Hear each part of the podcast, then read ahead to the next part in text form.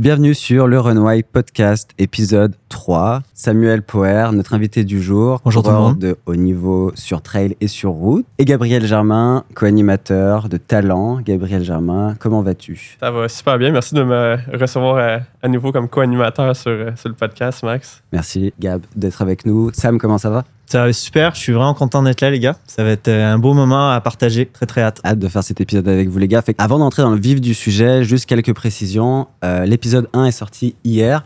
Est-ce que vous avez regardé un peu les commentaires euh, les gars? Gab, je sais que t'as regardé un petit peu, ça donnait quoi?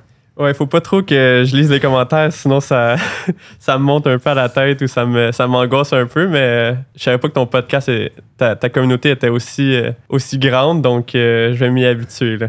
Ouais, moi j'étais vraiment content des premiers commentaires. Honnêtement, on n'avait pas nécessairement beaucoup d'attentes sur le premier épisode parce que on tentait ça comme ça. Et les gens ont vraiment bien répondu, ça leur plaît. Euh, on sait que les gens vont écouter ça sur leur sortie longue. Donc voilà, merci pour vos retours. Euh, ça nous donne vraiment de la force pour continuer et euh, surtout s'améliorer d'épisode en épisode. Juste quelques précisions. Donc, dans l'euphorie un petit peu du premier épisode, on a oublié de préciser des trucs importants du genre le podcast est disponible sur Apple Podcast, dispo sur aussi Spotify et ça va être dispo sur Google Podcast très bientôt, ainsi que euh, les euh, 1000 plateformes qu'on peut, euh, sur lesquelles on peut upload le podcast. Donc voilà, ça c'est pour bientôt. Au niveau du but du podcast, parce qu'on n'a pas tant parlé sur l'épisode 1, le but c'est quoi? C'est de recevoir des entraîneurs. Donc des entraîneurs souvent euh, de haut niveau, mais pas que, pour vraiment aller profond sur euh, les sujets de l'entraînement, etc. Euh, on va aussi recevoir bah, des athlètes, comme aujourd'hui, des athlètes de bon niveau, des gens que je connais souvent, euh, qui ont des histoires à raconter, qui ont des parcours euh, atypiques aussi. Et on va recevoir des experts. Ça peut être des experts euh, sur la nutrition, ça peut être des experts euh, sur le sommeil. Bref, on veut vraiment vous produire un contenu bah, qui va en profondeur dans les choses et un contenu bah, divertissant de manière générale. Je voudrais aussi bah, remercier chaque personne pour les commentaires et euh, sachez qu'on lit tous les commentaires. Ça veut dire que tous les feedbacks que vous donnez, on les lit et on va tenter de les appliquer. Bref, retour sur le vif du sujet. Donc, Sam, est-ce que tu pourrais te présenter pour les gens bah, qui ne te connaissent pas vraiment, hein, parce qu'on n'a jamais fait de contenu ensemble euh, jusqu'alors Non, c'est la première fois. Bah, bonjour à tout le monde, vraiment content d'être ici, puis euh, d'être là avec vous euh, d'une d'une façon, on va dire, euh, distante, mais présente. Euh, mon nom, c'est Samuel Poer, je suis euh, aménagiste de formation, euh, je travaille particulièrement en transport collectif.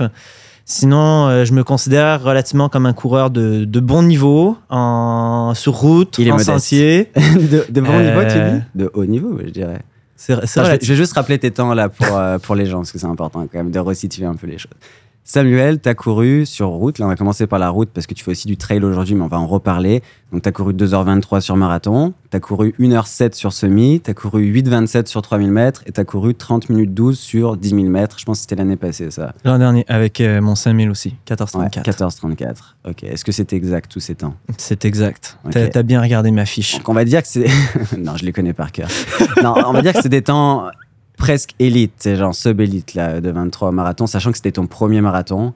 Euh, au niveau du trail, je vais te laisser te présenter parce que c'est quelque chose que je connais moins. Ouais, bah en fait, au niveau du trail, pour moi, c'est un retour aux sources. J'imagine qu'on va avoir l'occasion euh, d'en parler. Euh, mais je me spécialise particulièrement dans les distances qu'on appelle sub-ultra, fait que disons du 30 kg ou 50 kg, puis je commence à mettre mon pied tranquillement pas vite dans des, euh, dans des distances un peu plus longues, fait que je commence à toucher à de l'ultra long de 50 à 80, euh, avec euh, deux expériences. J'ai eu, j'ai fait, je tiens à le mentionner, j'ai fait un- quelques petits sauts aussi dans course en montagne pour, pour ceux qui connaissent un petit peu plus la course en sentier, donc une autre discipline vraiment plus rapide, courte. Attends, course terrains. en montagne, c'est différent de trail? Ouais, c'est différent du trail. Et course en sentier, Bah, trail, c'est de la course en sentier. ça devient technique là. Attends. Course en sentier, course en montagne, c'est quoi la différence Course en montagne, on va être sur des parcours plus dans des euh, styles stations de ski. Il y a une composante historique dedans aussi. Euh, souvent, c'est des parcours. euh, moi, je le qualifie comme du cross en montagne. Fait qu'on est sur des parcours très rapides, juste du up and down, distance plus courte, dénivelé relativement Modéré présent. Ok, ok, Présent, présent. ouais. Est-ce que le kilomètre vertical, donc pour ceux qui connaissent pas, c'est une épreuve un peu débile là. Ouais, le kilo, en fait, le kilo vertical, à la base, mais là, ça a bougé dans les dernières années, mais c'était une, une discipline qui était sur le circuit de ce qu'on appelle le skyrunning, qui est une autre discipline encore de la course euh, du trail. Euh, puis maintenant, ça a été rapatrié un peu avec la course en montagne, puis les épreuves qu'on appelle verticales. Ok. Et je pensais pas que c'était aussi compliqué le trail. Ah, c'est un monde en soi. Puis c'est pour ça que c'est autant le bazar, euh, ce sport-là, parce qu'il y a plein de fédérations, il y a plein d'épreuves différentes. Puis c'est très difficile d'unifier. Il y a des cultures aussi dans le sport qui sont différentes. Donc, euh, voilà. Si, Sam, on revient, mettons, à tes débuts en course à pied, tu as quand même commencé, je pense, sur le tard à courir Ouais. par rapport à, mettons, à d'autres coureurs euh, élites. Là. Exact. Ben, en soi, la course à pied, c'est venu, euh, en- comme tu viens de le mentionner, assez tard dans ma vie. À la base, euh, moi, j'ai fait de l'escrime pendant très, très, très longtemps, de 5 ans jusqu'à 19 ans, peut-être, en fait. Fait que la majeure partie de mon enfance et de mon adolescence. Euh, jusqu'à un très bon niveau. Euh, sauf qu'à un moment donné, j'ai eu une, une écœurantite aiguë, on peut l'appeler comme ça. Euh, je me suis euh, lassé du sport, une certaine désillusion suivi d'une période où j'ai pas vraiment fait de sport honnêtement puis sur le tard au milieu de l'université au l'équivalent de ma licence en France mon bac ici au Québec je viens aussi d'une famille qui est relativement active qui passe beaucoup de temps dehors puis des gens dans ma famille couraient euh, fait que ça a été pour moi un peu un médium pour m'échapper pour me remettre en forme en fait pour me mettre en forme aussi au ski au ski de rando qui est un autre de mes sports puis de fil en aiguille j'ai découvert une passion avec la course en montagne puis ça a évolué, on va pouvoir en parler encore, euh, j'imagine, mais j'ai redécouvert un aspect compétitif de moi-même qui m'a amené à, à aller dans les équipes universitaires, puis ensuite. euh, Mais ça, je pense que c'est vraiment intéressant qu'on en parle parce que vous deux, je pense que vous avez fait votre entrée avec la course à pied, avec le sport universitaire. Ouais. Est-ce que vous seriez capable d'expliquer un peu c'est quoi le sport universitaire cross-country à nos- notre auditoire? Mais je pense que c'est comme ça qu'on s'est. je sais plus exactement comment on s'est rencontrés, Sam, mais je pense qu'on se connaissait de vue avant de se connaître euh, vraiment. Ouais.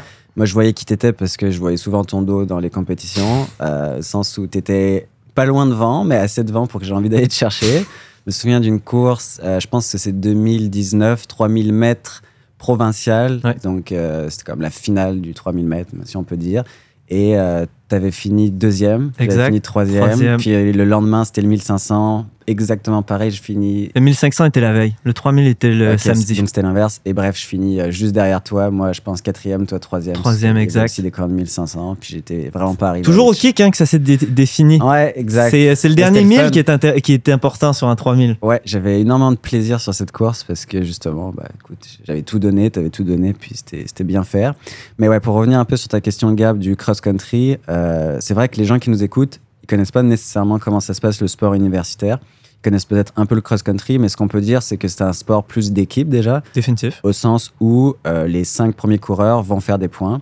Et le but, c'est d'avoir le moins de points possible. Donc, si tu es 15e, tu fais 15 points. Et, euh, et après, tu fais un cumul des points. Donc, Pour les, les amateurs de sport, c'est un peu comme le golf. Le moins de points tu fais, le mieux c'est. Ouais. S'il y en a qui veulent faire des parallèles, Mhm. Puis Euh, tu compétitionnes contre les autres équipes contre des les autres, écoles. Fait que c'est sûr qu'il y a une certaine portion individuelle là-dedans où tu donnes le meilleur de toi-même puis tu essayes de faire des résultats pour toi aussi. Plus tu vas donner le meilleur de toi-même, le mieux ce sera aussi pour l'équipe. Puis il y a cette composante-là qui est vraiment importante parce que ça devient un facteur de motivation intrinsèque, euh, extrinsèque, pardon, de dire Wow, il y a des gens qui comptent sur moi de bien faire puis de repousser ma limite. Puis ça, cette notion-là est un peu présente en Europe, mais en Europe, le cross-country, c'est un sport qui est très axé club et civil. Euh, ici, on est vraiment sur le modèle nord-américain, un peu comme le circuit NCAA aux États-Unis. Puis pour certaines personnes, dont moi, bah, c'était une, une façon de financer mes études. Donc, euh, il y, a- il y a une certaine notion de responsabilité qui, qui entoure aussi tes performances Quand dans le tu dis sport. une, une façon de financer tes études, des est-ce que tu penses aux bourses Ouais, que aux tu bourses. pouvais avoir en fonction de tes résultats? Tu peux expliquer un peu comment ça marchait Ben, en Qui avait fonction- des bourses? En fonction de ton niveau de performance, puis euh, ce genre de choses-là, tu peux te faire financer tes écus. Parce que l'université n'est pas gratuite en Amérique du Nord. Dépendant de où tu es, ben, ça va coûter c'est relativement abordable ou ça peut être démesurément cher. Euh, puis dé- dépendant du niveau que tu as en tant que coureur, ben, tu peux avoir que ce soit des bourses d'excellence associées au sport, de par tes résultats académiques, mais aussi des bourses d'excellence purement euh, basées sur tes performances. Puis là, tu as des niveaux de financement di- di- euh, disponibles selon euh, ce qui est présent à ton université, euh, les subventions du programme ou aussi les autres membres de ton équipe qui vont hériter de, de bourses. Sais, faut le dire, Samuel, c'était un des meilleurs coureurs de cross-country au Canada. Donc, toi, Au, au Québec, pas au Canada. bah, Tu étais quand même dans le top top 20, 30, je pense, 30. au Canada. J'ai jamais percé le top 30. Mon Non. meilleur résultat au Canada, ça a été 31. OK. Bon. Donc, admettons qu'une université Faut- voulait t'avoir, est-ce qu'il te proposait d'avance comme, hey, viens courir pour notre université, on va t'offrir l'université gratuite ou comment ça fonctionnait pour te recruter? De la façon dont ça fonctionnait, en fait, comme on l'a mentionné tout à l'heure, j'ai commencé sur le tard euh, à courir. Puis, en fait, c'est lors d'un échange dans le cadre euh, académique de, mon baccalauréat, bah, de mon bac ma slash ma licence, euh, dans l'Ouest à Calgary. ben, je me suis dit, ah, il y a une équipe de cross-country, je vais, je vais essayer. Il n'y avait aucun recrutement à, à ce- à ce niveau-là. Ça faisait un an et demi à peu près que je courais. Puis j'ai été ce qu'on appelle en, en anglais un walk-on. Fait que je me présente au camp de sélection, puis j'ai fait ma place au camp de sélection par, ben, visiblement, parce que j'avais les, les compétences. Euh, puis de fil en aiguille, en fait, puis ça, ça reste, on va dire, dans, dans mes grandes fiertés jusqu'à présent dans mon parcours athlétique. Euh, j'ai vraiment énormément progressé pendant que j'en étais là-bas, assez pour me tailler une place sur leur équipe pour aller au, au championnat canadien universitaire et de faire l'une, probablement encore l'une de mes meilleures performances à vie à mes premiers championnats canadiens universitaires, euh, qui m'a qui, qui permis, en fin de compte, de, de me- distinguer, si on veut, sachant en plus que j'étais première année. Parce que tu as des nombres d'années d'éligibilité euh, disponibles sur le circuit universitaire. Vous l'avez vécu, vous vous êtes au courant de ça. C'était à cinq années si tu veux courir universitaire. Euh, puis sachant que j'avais un bon potentiel, un bon premier résultat au niveau national, puis que j'étais première année, ben, j'avais un, comment je pourrais dire ça, un potentiel de développement qui était, qui était intéressant. Euh, ce qu'il faut dire aussi, c'était que j'étais à ce moment-là un peu originaire de la région de Québec. Euh, c'était une volonté personnelle de retourner dans cette région-là. Que c'est moi qui ai fait aussi les démarches avec les divers entraîneurs pour dire Hey, je suis en train de regarder pour, euh, pour faire une maîtrise, puis euh, pour me diriger dans, des domaines en, particulier. Est-ce qu'il y a une façon de, faire en sorte que je pourrais avoir de l'aide? C'est là où j'ai eu deux offres de diverses universités, dont l'Université Laval, dans la ville de Québec, qui m'offrait un certain, une certaine partie de- du, du, du- du financement de mes études pour aller courir avec eux. Est-ce que c'était une pression, ça, de euh, potentiellement perdre tes bourses si- Assurément. Ouais. Ouais, ouais, non, définitif. Ouais, ça m'a. euh, j'ai toujours euh, joué. Le, le fil financier dans ma carrière euh, sportive a été toujours omniprésent. Ce pourquoi un peu j'ai. Je n'ai pas du tout négligé ma, ma carrière académique aussi parce que jusqu'à un certain point, je voulais m'assurer d'avoir un filet de sauvetage euh, si la course fonctionnait pas. Puis, je- en fait, c'est comme si je m'auto-finançais jusqu'à un certain point de par mon emploi en ce moment. C'est de la façon dont j'ai construit mon modèle financier personnel. Euh, mais c'est clair que le, le- le volet financier a été euh, compliqué. Tu, tu vivais ça comment, la pression, admettons, de performer au niveau universitaire, la pression de, des coéquipiers aussi, de, de faire un bon.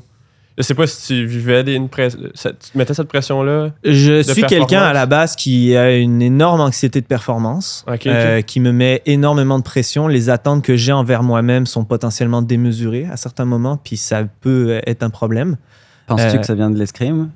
Ça vient de, ça vient de beaucoup de choses. ou plus loin encore? Ah, ça va de l'escrime et ça vient de plus loin aussi. Hmm. Euh, je pense que c'est euh, divers facteurs, on peut dire ça comme ça. C'est dur de savoir aussi quand on a ça. Toi, tu fais des hypothèses, mais à la fin. Bah, en même temps, je, je suis assez transparent avec ça. Je suis engagé dans un processus euh, avec euh, des, des- des psychologues depuis quand même très longtemps pour euh, cheminer euh, et, et apprivoiser certaines facettes de ma personnalité, puis être confortable avec moi-même ou apprendre à réagir dans certaines situations.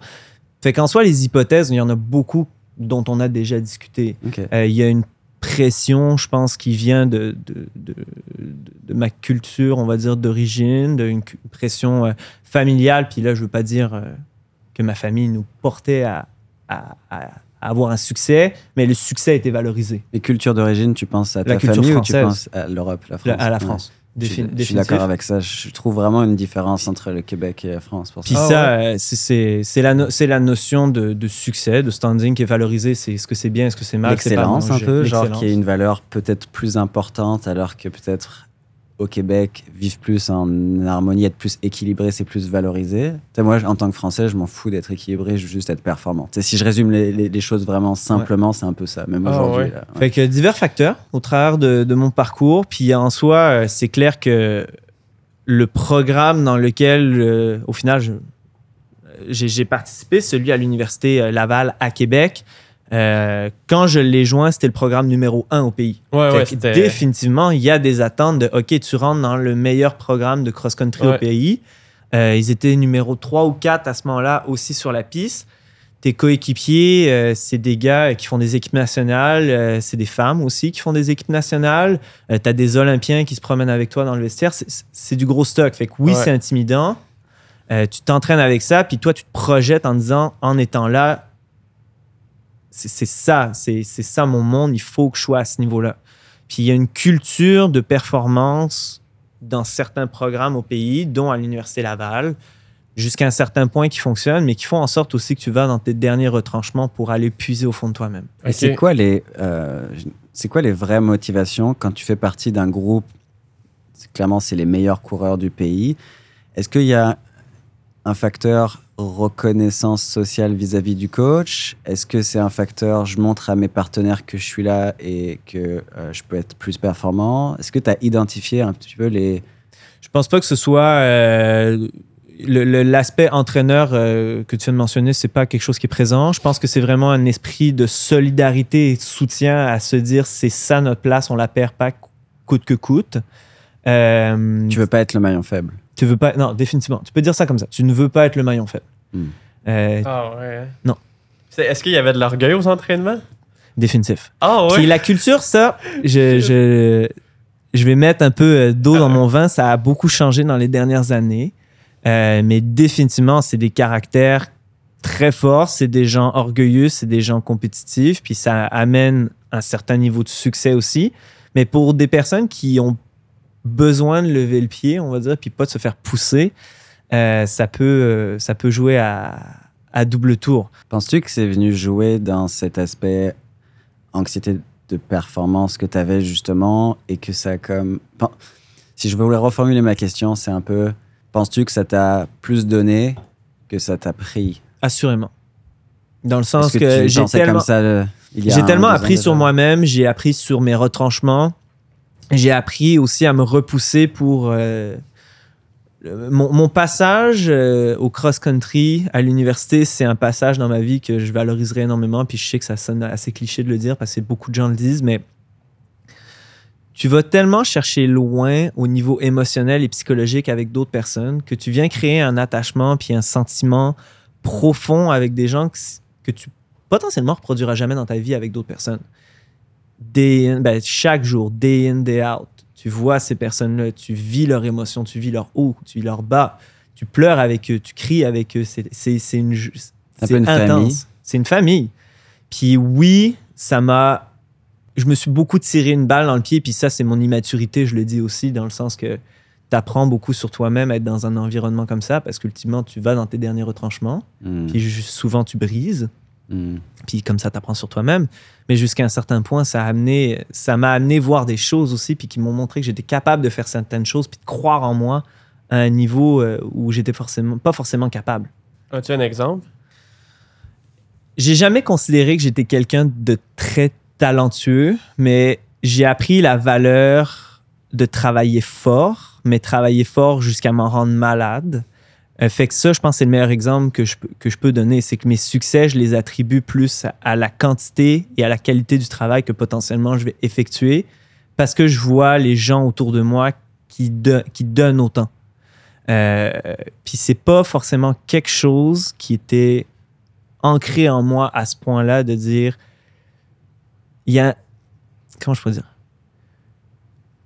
Quand tu estimes que tu n'as pas forcément un talent exceptionnel, mais que tu vois les gens autour de toi qui réussissent à un niveau exceptionnel, puis ça, je pense que c'est transposable dans n'importe quelle sphère de ta vie, mais que tu es un peu euh, dans les coulisses, puis tu vois tout le travail qui se met, puis que tu comprends la valeur de cet acharnement, puis c'est le terme euh, approprié, tu comprends un petit peu d'où est-ce que ça vient, puis ça m'a permis de me transposer, puis de réaliser certaines étapes, que ce soit en niveau de performance ou en fait en niveau de performance pour la course ou même en niveau personnel.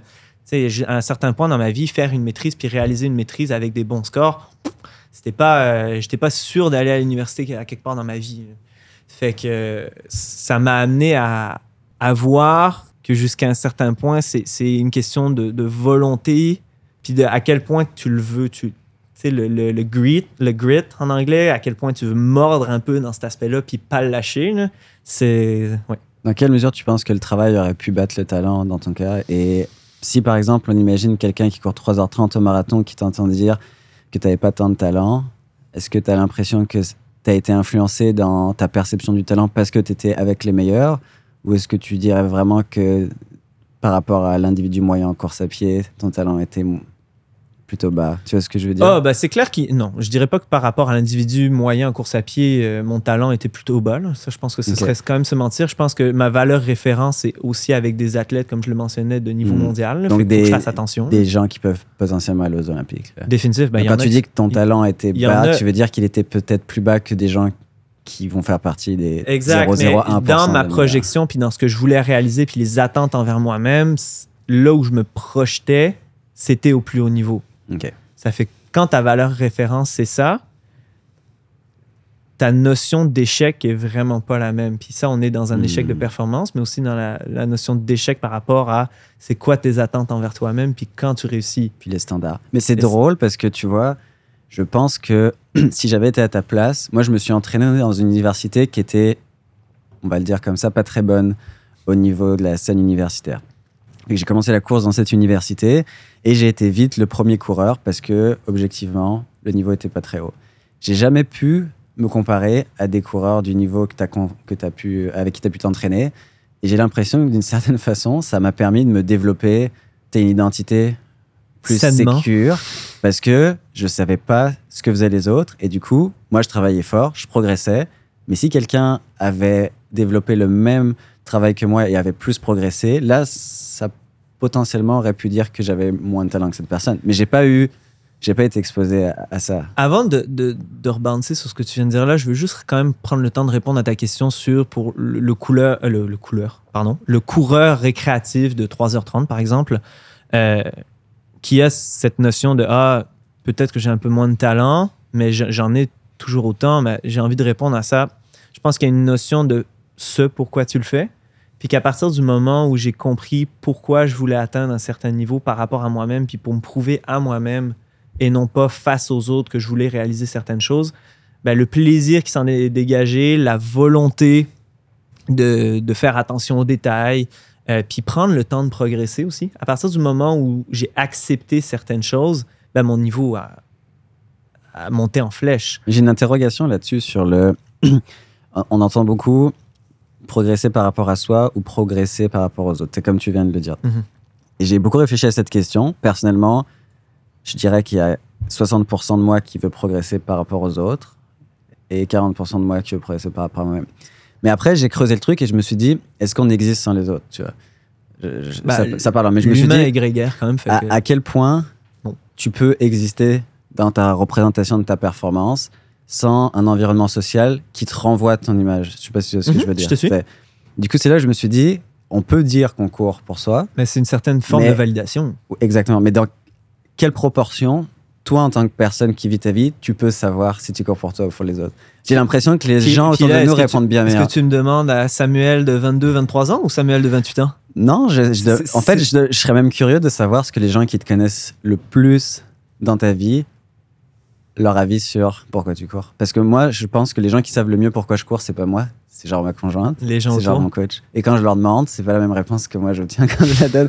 C'est- Ça va loin là, je sais. Puis tu sais, je demande pas nécessairement une réponse aujourd'hui. C'est juste que Bah, je t'invite à et- envoyer un message à ma copine, puis elle va te le répondre. Tu vois ce que je veux dire euh, Ouais, ou ouais. pas Parce que toi, toi, toi, pour toi, par exemple, penses-tu que tu courais pour toi, pour les autres, ou t'en as aucune idée, genre? C'est dur à dire, mais je me souviens, au début, je courais vraiment juste pour la performance, m'améliorer. Mais à un moment donné, quand tu t'améliores et tu performes, on dirait que t'aimes ça rendre les autres impressionnés aussi. Je Oui, sais bah, pas si. Parce que si tu creuses ce truc, c'est même comme quand tu dis je cours pour la performance. Ça veut dire quoi? Ça veut dire que tu cours pour progresser. Mais ça dit toujours pas si tu cours pour les autres ou pour toi. Tout le monde court pour progresser. Mhm. Mais est-ce que tu cours pour progresser pour que les autres voient que tu progresses ou est-ce que tu cours pour toi pour progresser parce que tu es fier de tes propres accomplissements?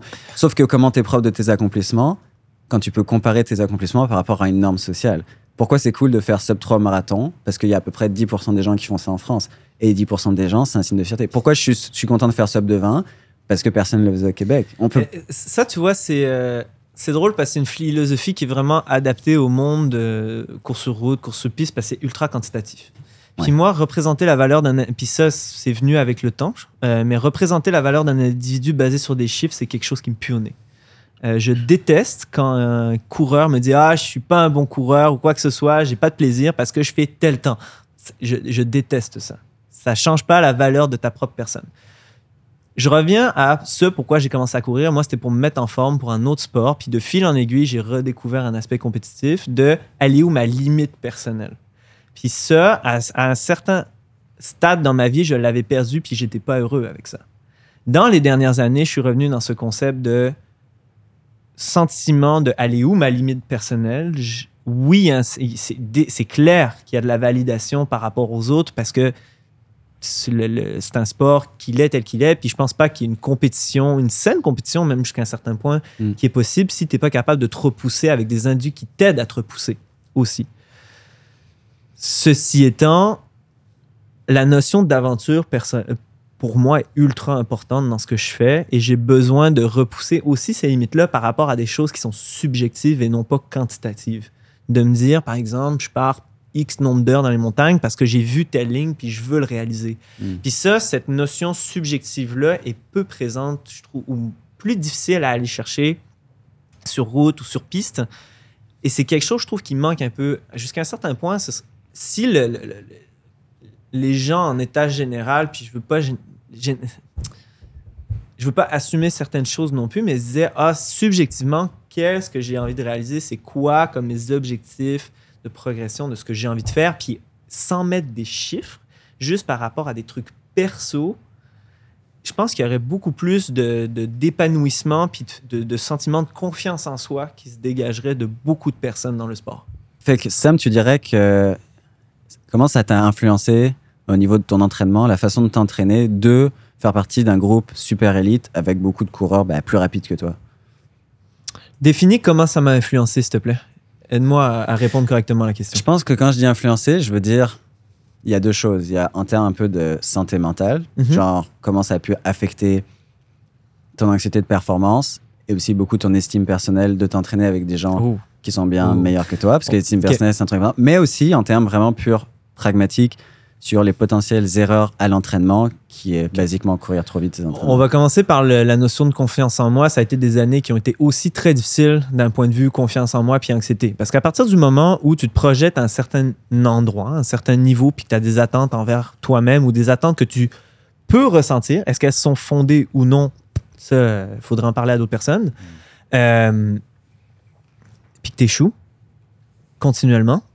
Parce que les steps sont au final beaucoup trop élevés. Il faudrait des steps euh, intermédiaires. tu peux définir échouer dans ce cadre-là pour toi? Ben, c'est se blesser, c'est ne pas réaliser des standards, c'est ne pas faire des positions que l'équipe te voyait, euh, que tu aurais dû faire sur euh, des notions de pointage par rapport en cross-country. C'est euh, quitter des entraînements parce que c'est ça, tu es, juste blessé. Ben, c'est clair que ta confiance en toi prend un, un coup, là, un gros, gros, gros coup. Puis dans cette notion-là, c'est que le programme, ce genre de programme-là, en fait, est beaucoup conçu autour de des top individus. Puis tu rentres dans un moule et c'est un peu, euh, en anglais, un make or break. Puis c'est pas une notion de mauvaise volonté des entraîneurs ou quoi que ce soit, c'est juste qu'il y a une notion de suivi associée au volume d'athlètes aussi. L'entraîneur n'est pas forcément apte à faire un suivi ultra personnalisé avec tous ses athlètes de par le, le volume. Fait qu'il y a un, il y a un moule de base qui est avec un niveau supra-élevé. Fait que tu te mets dedans, t'essayes, tu casses, tu casses, tu casses. Parfois, ça fonctionne, fait que c'est la lueur d'espoir. Mais c'est ça. Puis en ce qui a trait bah, comment ça se représente à l'entraînement, souvent, c'est que tu respectes pas tes propres sensations. Tu t'embarques dans un, dans un flow sans, sans t'en rendre compte. Puis si tu le fais une fois ou deux, c'est correct. Mais quand c'est continuellement, puis que tu en fais trop, puis que tu vas trop vite, ce genre de choses-là, c'est c'est c'est- c'est à- à- à- à- voyons detri- detrimental en, Mm. en- en Délétère. anglais. Merci. C'est ça, juste pour te donner un exemple concret, je, je l'ai appris, euh, ça a pris un certain niveau de, de- de- de maturité de ma part qui a été difficile à avoir au fil des ans, mais ma- mes meilleures années, en fait, ma meilleure année universitaire, je l'ai courue avec les gens qui étaient, qui étaient dans le club de développement du groupe, en final.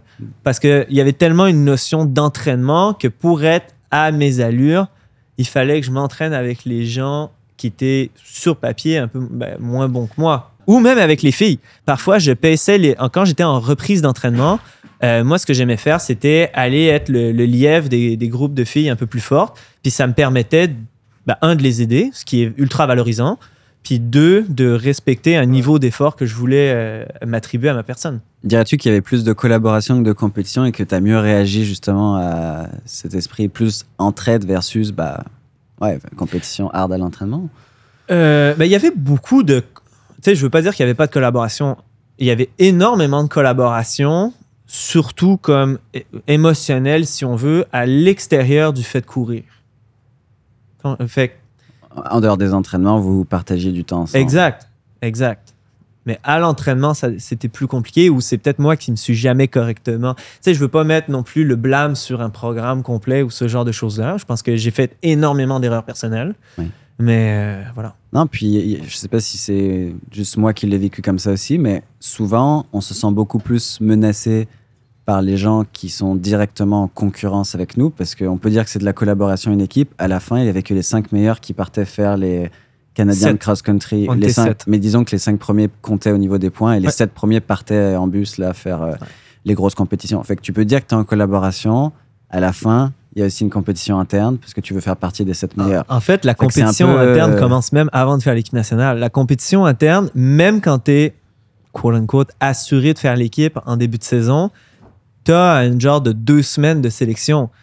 Puis le- le- la blague à l'interne, c'était que souvent la course, le- l'entraînement de sélection, c'était une course qui devenait plus difficile que les trois quarts des courses sur le circuit universitaire. Comme au US Trial, un peu au marathon. Euh, un peu exact. Hmm. C'est Parce que ça, ça mettait ton rang un peu dans l'équipe. Ça là. mettait ton rang dans l'équipe. Puis pour beaucoup de gens, c'était hein, euh, si je performe pas à cette course-là, je me fais couper point. Ah. Puis on parle d'une densité ahurissante. Là. Je pense que ma dernière année, on devait être au moins 15 à 20 personnes qui avaient déjà couru en bas de 15-30 sur 5 kilos. là. Ouais. Hmm. Fait que su- sur papier, il y en avait qui avaient déjà couru énormément plus vite. Mais en termes de densité, là, quand tu as un cas, tu as par exemple 16 personnes, ahurissant. Ouais. Fait que, puis je me souviendrai Donc juste toujours. pour faire l'équipe en fait, là, pour un Juste petit pour peu, faire il l'équipe. y avait un nombre de places limitées juste pour accéder aux entraînements universitaires. Pourquoi Est-ce que c'était parce que ça coûte cher? Il faut le dire, Parce un étudiant que- athlète, ça peut coûter jusqu'à 10 000 dollars par année. C'était C'est pas ça, les chiffres que j'avais en c'est toi qui es tête. entraîneur. Tu, le- tu le sais plus que moi Euh, là-dessus. Ouais, mais ça dépend beaucoup des universités, du budget. Mais l'université Laval, on est dans des infrastructures qui sont clairement au-dessus de tout ce qu'on peut retrouver au Québec, même au Canada. Là, c'est des centres Ouais. sportifs qui sont assez Ouais, incroyables. non, les, les- les- les infrastructures sont très très belles. On est choyé à Québec pour ça. Puis faut le dire, il y a eu beaucoup de- d'efforts qui ont été mis de par l'université, de par la fédération d'athlétisme avec le centre d'excellence. Il y a eu beaucoup de financement qui a amené des belles choses aussi de, de ce côté-là. là. Donc c'est une chance de faire partie aussi de ça, de profiter des Ah, c'est clair. de gagner sa place. C'est euh, une à cellule de soutien. C'est une cellule de soutien. C'est comme si tu veux progresser dans le sport en Amérique du Nord, puis ça, c'est un peu un des torts du sport, surtout quand tu es jeune. Il n'y a pas de, de- de- notion de club vraiment. Fait que ta meilleure façon d'avoir du soutien, un suivi médical avec des physios, ce genre de choses-là, c'est tu rentres dans une équipe universitaire puis tu essayes d'y rester. Au moins, ça t'assure un certain filet pour progresser. Mhm. Est-ce qu'avec le recul, tu aurais toujours. Tu aurais quand même choisi ce parcours d'aller dans la meilleure université euh, du Québec en termes de sport Ou est-ce que tu penses que tu aurais pu avoir une belle expérience dans des universités? Alors, je parle pas nécessairement d'aller dans à l'UCAM, qui était une université pas très cotée, mais il y avait des universités intermédiaires, comme par exemple euh. Sherbrooke, comme McGill, qui sont des bonnes universités, mais clairement pas avec le même En culture. rétrospect, je regrette rien de ce que j'ai fait.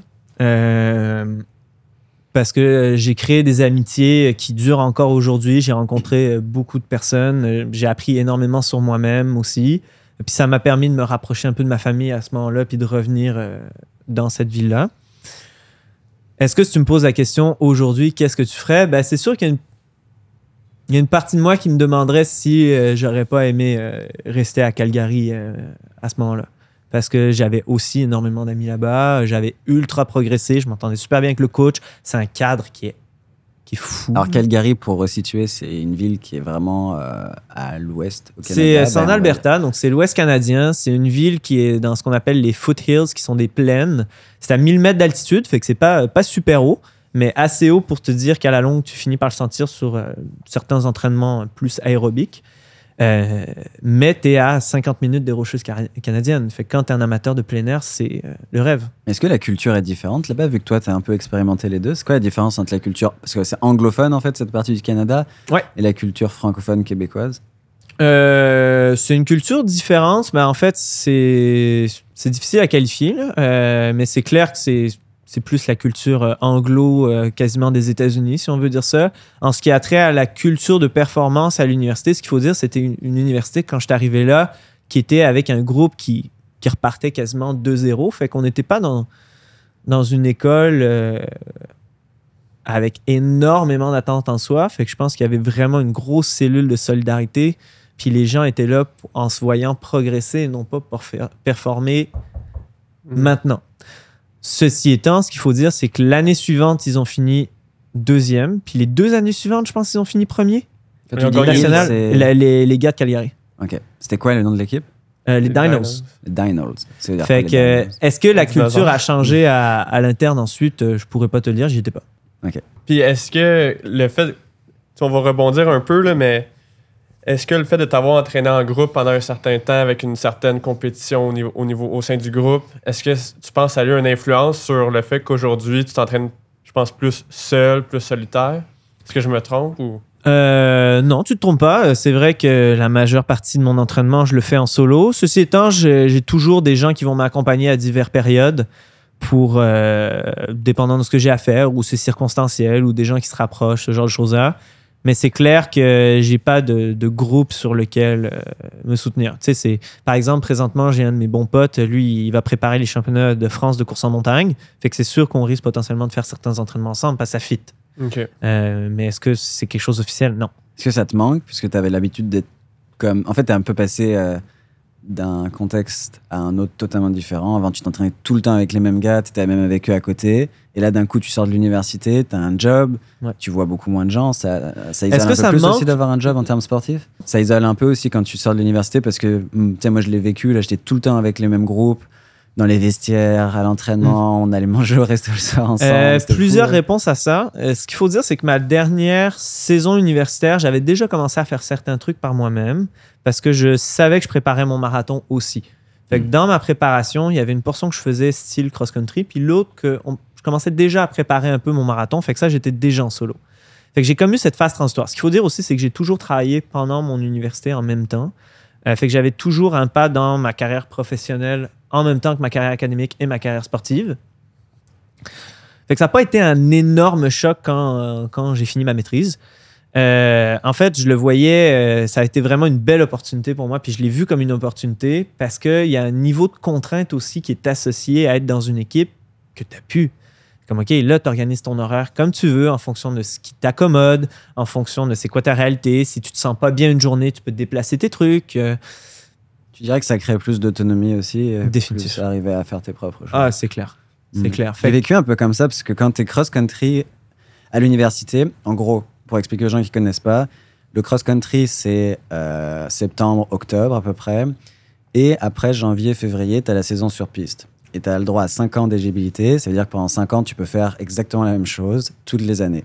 Fait qu'en fait, tu pas vraiment d'autonomie au sens où si à un moment tu as envie de faire d'autres distances, si tu avais envie de faire du trail, bon, le trail c'est encore plus loin, mais si, même si tu avais envie de faire du marathon ou du semi-marathon, c'est assez compliqué.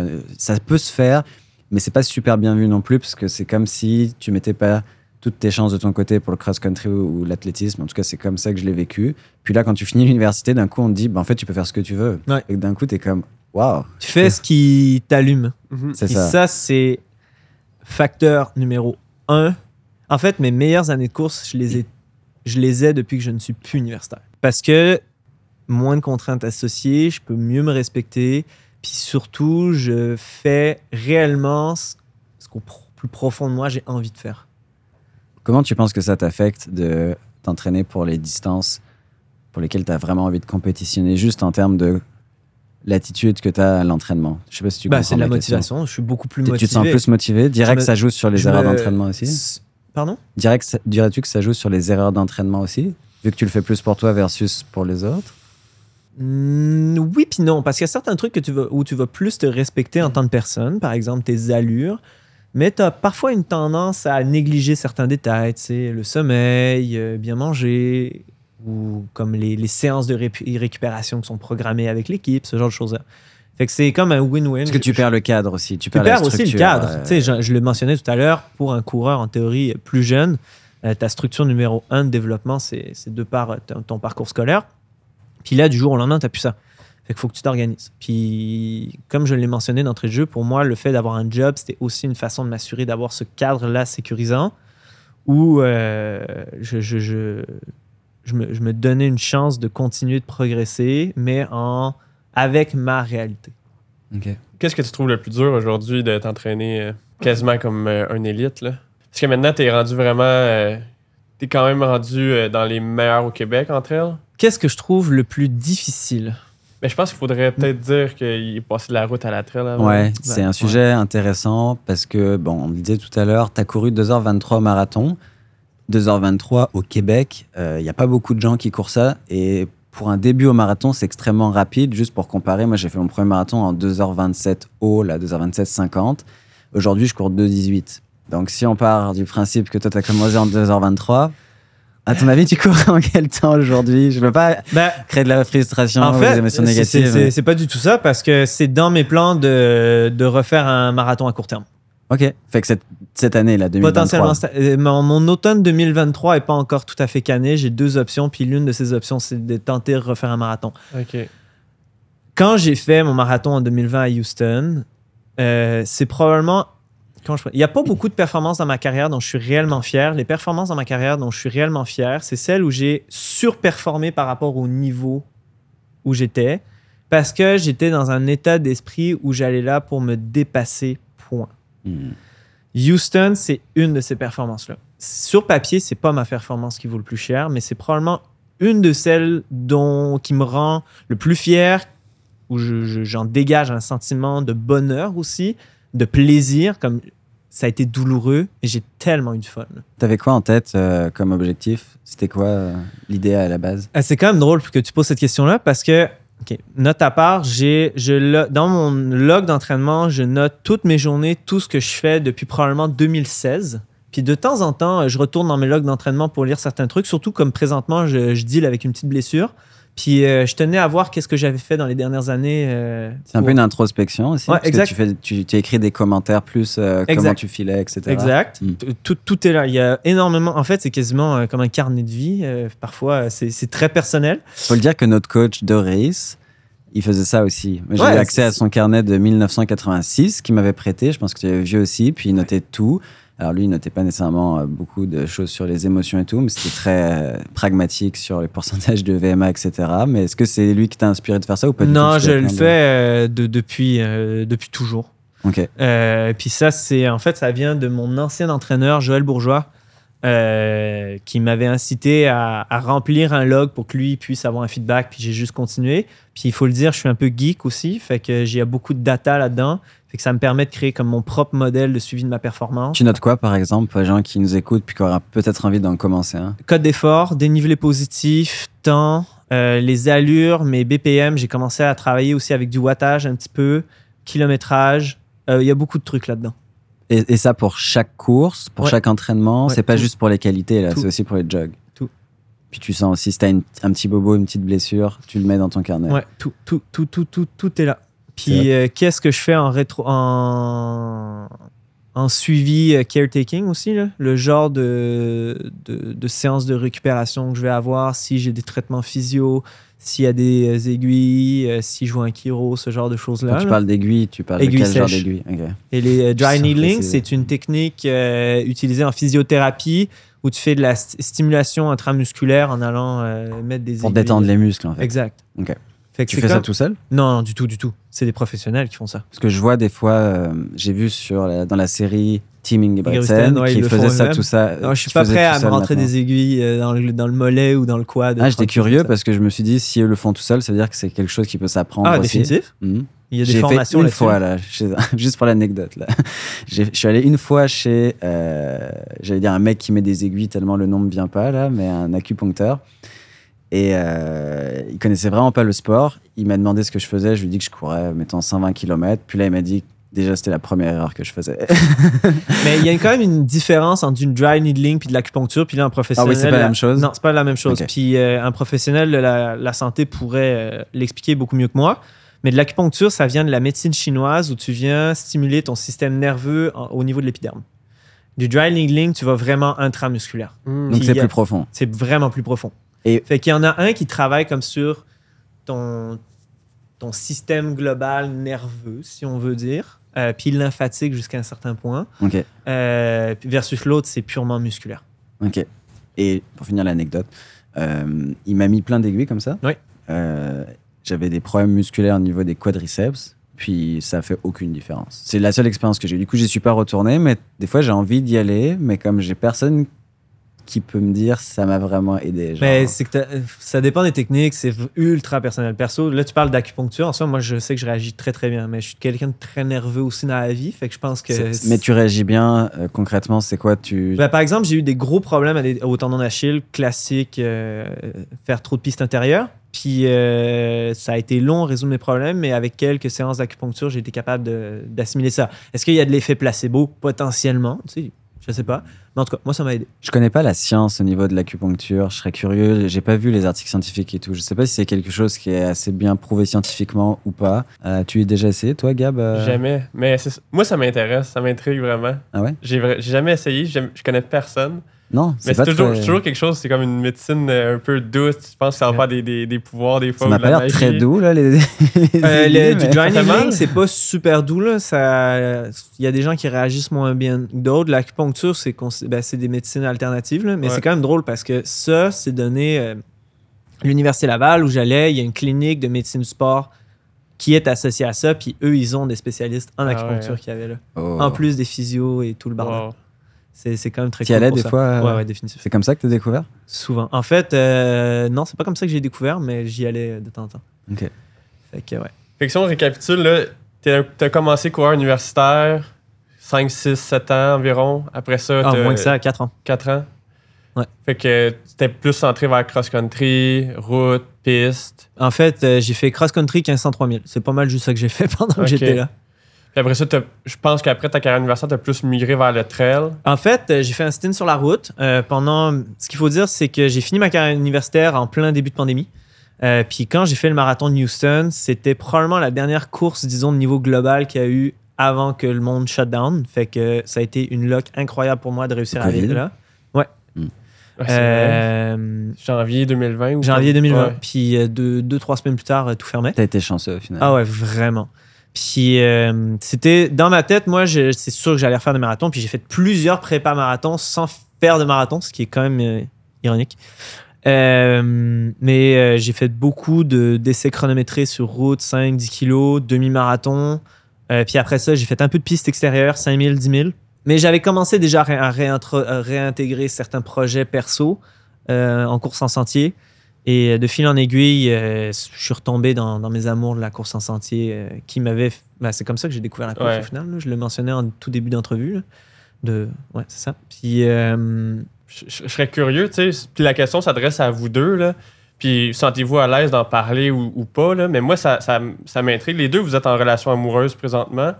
Alors, Puis- pas ensemble, hein, c'est ça faut Non, non, pas. Quoi que j'aimerais bien quand même. Je suis un peu jaloux de Pauline présentement. J'adore ton intro. Puis- mais je me demandais comment vous vivez euh, une relation amoureuse avec un- une partenaire en, en jumelant l'entraînement de haut niveau. Tu sais, des fois, est-ce que ça a eu. Est-ce que c'est dur en relation? Est-ce que ça a été comme un frein des fois à la carrière de course à pied ou des fois vous vous sentez plus soutenu? Tu sais, je sais pas à quel point vous êtes ouvert d'en parler. Si Toutes ces réponses. Ouvert, euh, Moi, je pense qu'on a y a des des expériences défis ou des. sûrement différentes là-dessus parce que c'est hyper personnel. Mais tu sais, moi, j'en ai parlé beaucoup de fois là, que ce soit dans mes vidéos ou peut-être même dans les épisodes précédents. Mais j'ai la chance d'être avec quelqu'un qui pas seulement comprend mon projet, mais qui est 100% embarqué dans mon projet. Je te prends un exemple. Je vais Tu la partir. sens investie, c'est ça? Ouais, c'est ça. Je, je pars au Kenya dans trois semaines, puis elle me rejoint huit jours pour venir prendre des vidéos, faire du contenu pour les réseaux sociaux, m'aider sur les sorties longues, m'accompagner à vélo, etc. Ouais. Il n'y a pas beaucoup de conjointes, je pense, qui vont faire le déplacement depuis Montréal pour aller au Kenya, pour après aller à Rotterdam pour m'accompagner pour le marathon. Ouais, ouais. C'est comme beaucoup de sacrifices aussi, là. Fait moi, j'ai cette chance-là. Je sais pas, toi, Sam, si. euh, C'est un peu différent.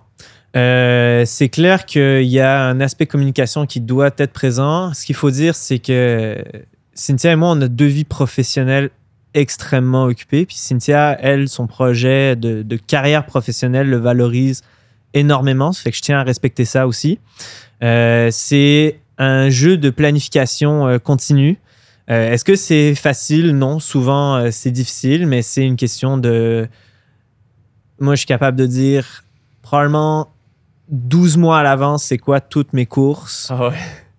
Six mois à l'avance, tous mes gros entraînements, mes grosses semaines, je sais où les placer, fait qu'on est capable de s'organiser autour. Il y a une notion aussi d'être en mesure de se retrouver là-dedans, donc euh, de, de se forcer à, à planifier des journées où on, où on se dit, comme là, il faut qu'on soit ensemble, qu'on fasse une activité, puis parce qu'on en ressent le besoin, puis qu'on a envie de le faire hors aussi. course. Hors course. Hmm. Hors course. Euh, je tiens pas forcément à ce que Cynthia soit non plus présente tout le temps dans ma vie de course parce que ça peut devenir euh, over, comme, Overwhelming. overwhelming, là. Euh, et, et voire même étouffant. Tu sais, parfois, je le vis moi-même un peu de cette façon-là parce qu'il y a beaucoup de choses, puis tu es pris un peu dans cette bulle-là. Puis j'aime ça, avoir cet équilibre où je me dis, il y a la course, mais il y a aussi ma vie. Euh. Puis ça, c'est quelque chose que j'ai, euh, auquel j'essaye, j'essaye de faire le plus attention. Euh, puis pas que la course devienne omniprésente non plus euh, dans notre couple. C'est difficile parce que Ouais, ça ouais. prend énormément. Euh, mais c'est un souhait que j'ai. Ceci étant, c'est sûr que j'ai du soutien. Est-ce qu'elle m- m'accompagne? Oui, quand elle le peut.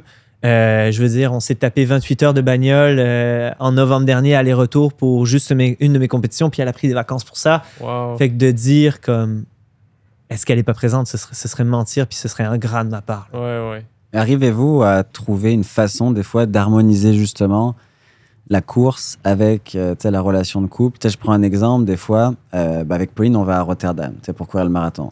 Donc tu peux dire juste, c'est 100% course, on part à Rotterdam pour courir ton marathon, ou on profite de l'occasion pour aussi vivre bah, un week-end ou plusieurs jours Mhm. de couple qui est pas Touriste, là. juste, tu vois, dans un contexte de course, créer des moments hors course. Non, ça, j'aime. euh, on en a pas mal parlé, là, mais de mixer les deux, je- on n'est pas fan de cette situation-là. Puis même personnellement, j'aime bien avoir une séparation entre les diverses sphères de ma vie. là. Je suis assez cartésien sur certains trucs. là. Euh, fait que juste perso, je fais jamais. C'est très rare que je fasse, par exemple, des, se- des semaines de 7 jours d'entraînement. Je vais toujours garder une journée de repos. Puis cette journée de repos-là, je veux, je valorise faire autre chose. Ah, wow. Il y a, euh, c'est comme, c'est comme ça que je fonctionne, puis je tiens à avoir cette journée où je peux décrocher. On en parlait dans l'épisode 1, justement. Moi, j'étais vraiment, pour le coup, comme toi. Même si je dois courir 10 ou 11 fois dans la semaine, je veux toujours avoir un jour totalement off. Et une des raisons à ça, c'est que ce jour-là, c'est souvent le jour qu'on prend avec ma copine pour faire les trucs qu'on n'a jamais le temps de faire quand on doit courir deux fois par jour. Mettons des trucs bêtes, mais juste aller se promener dans Montréal, aller faire les magasins, partir euh, à Costco. Ouais, non. c'est c'est des Mais trucs tu vois, bêtes. ça, c'est mais- le genre de truc qu'on va souvent se dispatcher. On a, on a chacun un peu, si on veut, nos tâches euh, qu'on fait plus dans la vie, euh, vie Mhm. quotidienne. Euh, souvent, cette journée euh, off, c'est pas une journée pour faire des trucs parce qu'on n'a pas le temps de les faire autrement. Non, c'est Mm. on va valoriser, faire une activité. Souvent, on va partir dans le bois, honnêtement. Là. On va aller faire de la rando, on va aller faire du ski de rando, on va aller en camping. Puis, je- pour revenir sur la notion des, des vacances et des projets courses, euh, moi, je garde toujours deux semaines de vacances par an qui n'est pas axé course. Mm. Euh, fait que, tu sais, on est allé aux îles de la Madeleine, on est allé dans l'Ouest. Là, on, on retourne normalement dans l'Ouest euh, cet été. On a d'autres projets aussi euh, de voyage, mais il y a, la, la course touchera pas à ça. Ok. C'est deux sphères.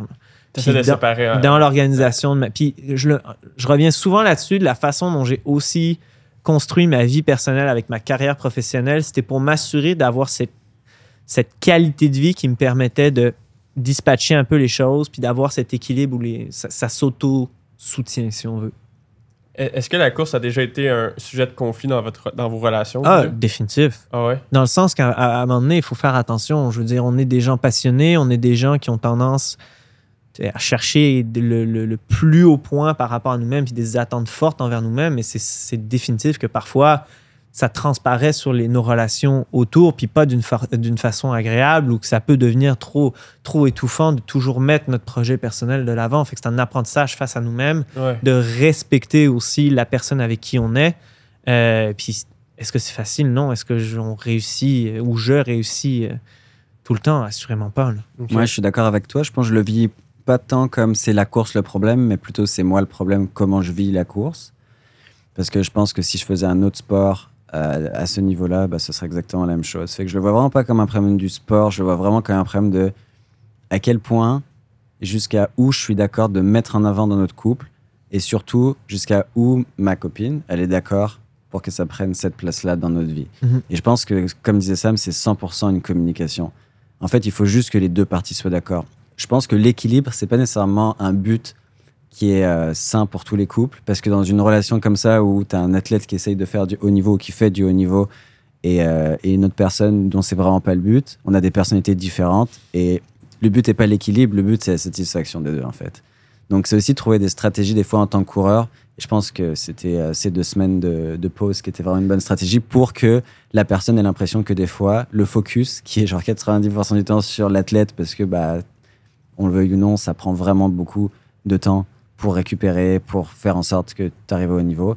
Bah, de temps en temps, c'est comme, c'est plus sur moi le focus. C'est sur euh, notre couple ou même carrément la personne. Ouais, puis j'en discutais par exemple d'autres exemples concrets. En fait, euh, ma Cynthia, elle travaille dans, le milieu euh, événementiel, puis ben, parfois il y a des événements à livrer, puis c'est des ultra grosses périodes pour elle. Fait que je sais aussi quand est-ce que ces périodes-là arrivent pour que je sois prêt à, à peut-être assumer. Tu sais, c'est du donnant-donnant dans l'histoire. Il, faut qu'il y ait des compromis, puis qu'il y ait une collaboration qui se crée face au projet de, de chacun. Avez-vous des conversations, c'est un truc dont je suis curieux, mais même toi, Gab, là, sur vraiment votre projet sportif avec votre partenaire, ou c'est quelque chose que vous avez pas nécessairement? Tu veux dire notre projet sportif? Bah, mettons sur vraiment, euh, tu sais, comme si c'était un peu. Bon, je prends l'exemple pour moi, parce que ma copine, des fois, c'est un peu mon coach, là. On va pas se mentir, elle me connaît mieux que n'importe qui et elle sait quand j'en fais trop parce qu'elle me voit, tu sais, dans le quotidien, elle voit qu'il y a des moments où je régule moins bien mes émotions et ça, c'est souvent le premier signe de surentraînement. Quand je commence à être irrité pour un truc qui objectivement devrait pas m'irriter à ce point-là, Mhm. elle voit qu'il y a quelque chose. Alors, ça peut être juste que j'ai super faim, mais quand ça se reproduit trop souvent, est-ce que tu vois ce que je veux dire? Ouais, de- Cynthia est quelqu'un d'extrêmement pragmatique. Donc, euh, moi, c'est parfait pour moi parce que ça me ramène les deux pieds sur terre. Puis à un moment donné, c'est de réaliser, OK, euh, c'est bien juste courir, puis c'est un pied devant l'autre. Euh, souvent, on se casse un peu trop la tête versus ce qu'on devrait, puis ça nous remet les pendules à la place de se le faire dire. Ça fait de ce côté-là, je pense que c'est une bonne chose. En ce qui a trait au, projet, ben, c'est clair que, quand je dire ça, moi, j'ai un certain time frame dans lequel je sais que je peux réaliser mon projet athlétique. C'est quelque chose dont on a parlé puis qui est entendu. Mais à certains points dans notre vie, ben, il y aura potentiellement d'autres projets qui arriveront. Mais fait que, tu sais, ce genre de time frame-là est défini entre nous deux. là. Mais vous en parlez de ça, mettons, euh, moi je prends l'exemple parce que je le connais, mais moi je me dis, j'ai jusqu'à 40 ans pour performer au marathon, par exemple. Ouais. Je pense à 40 ans, mais Oui, ça on peut en être a parlé. 38 ou ça peut être 40. Ouais, c'est des trucs dont vous oui. donc c'est acté, parce que des fois, Ben, c'est moi, des par exemple, sont je, pas- je le sais que, imaginons, avec mes aspirations, on va dire, plus professionnelles dans le monde de la course en sentier, je me donne à peu près jusqu'à mes 35 ans, euh, plus ou moins. Puis c'est mon time frame que je me dis, comme, je me donne, je me donne cette chance-là, puis on, les deux, on est comme enlignés là-dessus, comme, afin de réaliser, de me donner une chance de, de réaliser ce projet-là à fond, puis pas de vivre avec le regret de me dire, est-ce que j'aurais, est-ce que j'aurais pu le faire, puis je l'ai pas fait. Ouais, c'est un peu ça que je me dis des fois. Je pense que ça me ferait mal de me dire, ben, ça me ferait mal dans le présent, que je me dise dans le futur, si j'avais vraiment essayé, Mhm. peut-être que j'aurais pu le faire. C'est en ça. fait, je veux vraiment, je veux pas que ma carrière meure avec des regrets. Genre, on me dit, oh là, j'ai vraiment. En fait, je pense que ce sera jamais 100%, c'est impossible. Non. Mais si je me suis à 97 ou 98, je suis extrêmement content. Exact. Puis c'est de look back en disant, cherche euh, les, les- les termes, les mots appropriés, mais j'ai j'ai réellement essayé. Je préfère me casser la gueule puis échouer en me disant, je poursuis potentiellement un rêve futile ou ce genre de choses-là. Parce qu'en plus, c'est abstrait. Est-ce que ça va changer le monde euh, que je sois euh, payé euh, au niveau professionnel à en faire ma vie par la course à pied?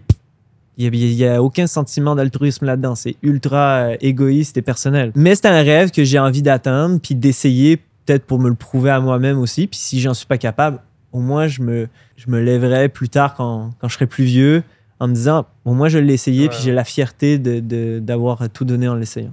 Et à quel point ça te rend mal à l'aise potentiellement de dire que ça peut être futile?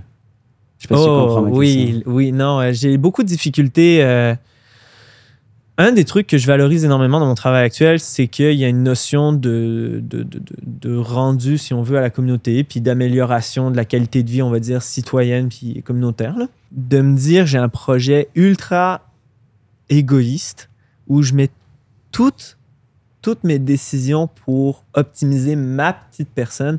J'ai, j'ai encore de la difficulté avec cette, cette notion-là. Est-ce que ça te crée de l'anxiété et des émotions négatives? Oui. parce que tu penses que être égoïste c'est une valeur plutôt négative dans ouais, la vie? C'est pas de l'anxiété mais plus euh, quasiment une forme de honte honnêtement okay. euh, une forme de malaise de me dire ah je... puis un sentiment de culpabilité et tu penses que ça vient d'où cette ouais, ça, pression de justement parce qu'à la fin c'est, une question de valeur Mhm. Si par exemple c'est dans un système de valeurs où tu penses que avoir un projet 100% personnel, j'utiliserai plus ce mot-là plutôt que égoïste parce que dans égoïste il y a un jugement de valeur. Tu vois ce que je veux dire? Mhm. Penses-tu que as-tu une idée de où ça peut venir? Et est-ce que tu as vu des changements aussi avec les années ou c'est comme toujours autant présent potentiellement cette honte des fois que tu peux ressentir quand tu vois ce projet-là égoïste comme tu le dis? Est-ce que le sentiment est toujours présent Assurément? Euh, Est-ce que j'ai appris à le tempérer? Oui. Euh, je pense que de, me rapprocher de groupes de courses, euh, de, de, groupes de courses avec des potes où on a une valeur comme sociale, ça m'a énormément aidé là-dedans de me dire je le fais aussi pour être avec des gens puis apprendre à, à connaître des gens. Mais au final, je regarde encore mon projet personnel puis je me dis face à moi-même ce que je veux réaliser oui, c'est égoïste, puis non, j'ai pas. Euh, je, je saurais pas dire ça, ça vient de où, honnêtement. Mais est-ce que tu réalises la force, le pouvoir que tu as en tant qu'athlète euh, élite, le modèle que tu es pour énormément de gens et tu le sais pas forcément Peut-être un petit frère qui fait de la course. Est-ce que c'est un hasard s'il fait de la course, sachant que son grand frère performe en course? Et je prends ton frère, ça peut être les dizaines de personnes qui savent au niveau où tu es, qui ont vu ta progression. Est-ce que des fois tu réalises à quel point c'est aussi une influence qui va avoir des répercussions positives sur la santé physique et la santé mentale des gens. En plus, tu es sur Instagram, fait que tu as un pouvoir d'influence qui est démultiplié par le fait que ce soit sur Internet. C'est clair qu'il y a un pouvoir d'influence, mais on dirait que euh, je me considère pas potentiellement. Bah, en fait, je me considère pas comme quelqu'un qui a un niveau d'influence à ce point. Ceci étant, je fais relativement attention aussi à, mes actions parce que je tiens à être respectueux sur, euh, sur de, ce que, ce que ce que je renvoie, si on veut. Euh, mais, mais j'ai de la... On dirait qu'il y a une, certaine, une certaine forme d'être un peu imbu de soi-même en disant Ah, j'ai la capacité d'influencer autant de gens. Puis. Bah, disons que c'est pas toi qui peux le dire, mais que c'est très probable dans la mesure où en course à pied, il y a un système de hiérarchie qui est pas nécessairement nocive, mais qui fait que quand tu atteins un niveau de compétence comme le tien, c'est-à-dire de courir aussi vite, aussi longtemps, il y a beaucoup de gens qui ont ce but aussi. Et que font les gens qui sont moins bons que toi quand ils ont le même but que toi? Ils voient, ils regardent ce que font les gens qui sont meilleurs. Et nous, on fait la même chose avec les gens qui sont meilleurs que nous. C'est juste que si tu prends cette pyramide-là, il y a beaucoup plus de gens qui courent moins vite que toi que des gens qui courent plus vite que toi. Mais nécessairement, il y a beaucoup de gens qui ont envie de savoir ce que tu fais et aussi ça les motive. Et ça, c'est sans compter tous les gens qui sont même pas dans le sport je veux dire, tu prends une personne de la population générale au hasard, puis tu lui montres aussi ce que tu fais comme entraînement, ça va l'intéresser, ça va la motiver parce qu'il y a des gens qui sont juste fascinés par le fait que le corps humain puisse faire ça. Un modèle dans ce sens-là aussi, tu vois. Bah, il y a une notion de, de promouvoir certaines valeurs, que ce soit euh, l'activité physique, que ce soit santé, bien-être. L'épanouissement personnel aussi, c'est quelque chose pour moi qui est vraiment important. Là. Le, le, fait de découvrir, je pense, euh, à terme, j'aimerais ça qu'on puisse réaliser aussi dans les environnements dans lesquels on se trouve, particulièrement en course en santé, puis qu'on fasse attention à avoir une certaine protection des environnements où on se trouve. Fait que je pense que oui, il y a un certain médium dans lequel, OK, je pourrais comprendre qu'il y a un jeu d'influence qui se fasse, mais de là à me dire, euh, ah, aujourd'hui, je vais avoir de l'influence sur ça. Je- J'en suis pas là dans mon schéma, euh, dans mon schéma cognitif. Est-ce que ça te rendrait mal à l'aise si, par exemple, d'un coup, tu te rendais compte qu'il y a plein de gens qui s'étaient mis à la course ou même qui avaient euh, commencé un projet sportif un peu plus. euh, un peu- pas ambitieux, mais tu sais, un peu plus genre, ok, j'ai envie de faire mon premier marathon, j'ai envie de faire un marathon euh, avec ce temps-là. Ce serait quoi le sentiment que tu aurais si tu te rendais compte qu'il y avait des gens Bah, qui- premièrement, je trouverais ça cool. là. Hmm. You go. C'est ça qu'il faut. Là. Je veux dire, on est là pour avoir du fun aussi. là. Puis euh, jusqu'à un certain point, je trouverais ça flatteur. Flatteur, ok. Yo, les gars, c'est quoi votre. euh, Yo les gars les gars, bro. c'est- quoi, bah, mettons, votre objectif ultime en course à pied? Comme, si vous êtes complètement transparent, là, vous enlevez tous les filtres soci- sociaux, c'est quoi votre objectif? C'est quoi que vous recherchez ultimement avec la course à pied ou, ou votre idéal que vous rêvez? Est-ce que vous en avez? Ah ou- oui. Ah Moi, j'aimerais ça, Allez-y, gâtez-vous. comme là. mon grand-père, à 75 ans, être en train de- encore de courir en split short à côté de ma maison, puis de faire mon petit loop de 10 kilos. Split short, ça, c'est comme les, les shorts courts. Bien les celles qui sont bien fendues, 2 pouces. Là. Mais ça, de me dire, je vais vieillir en étant capable encore de, de faire ce, que j'aime faire, puis ça me procure du bonheur et de la fierté encore plus tard down the road. Ouais. Ça, honnêtement, si j'arrive à faire ça, là, je serais content. Ça, c'est ton objectif numéro un que tu as souvent en tête, c'est ça? Honnêtement, j'y pense beaucoup. De me dire, ce que je fais, je le fais vraiment parce que j'aime le faire. Être en santé à, long terme, genre. Être en santé, puis juste le fait de bouger, courir, la liberté euh, que, que ça procure, le fait de, de, de pouvoir explorer avec ça, c'est ce pourquoi je l'ai commencé, puis que je continue de le faire encore à ce jour. De me dire, euh, j'ai pas envie de finir brisé, puis être capable de rien faire. Non, non, je veux, je veux que ça puisse perdurer dans le temps. Si on regarde dans une fenêtre plus court terme, d'ici 10 ans, mettons, as-tu d'autres objectifs comme un peu plus compétitifs? Ah, j'en plus, ai euh, plein. J'en ai plein. Euh, D'ici 10 ans, j'aimerais ça être au meilleur niveau mondial euh, en ce qui a trait euh, de la course en sentier. OK. Euh, Être comme un de Jornet ou dans, dans ces eaux-là, c'est ça?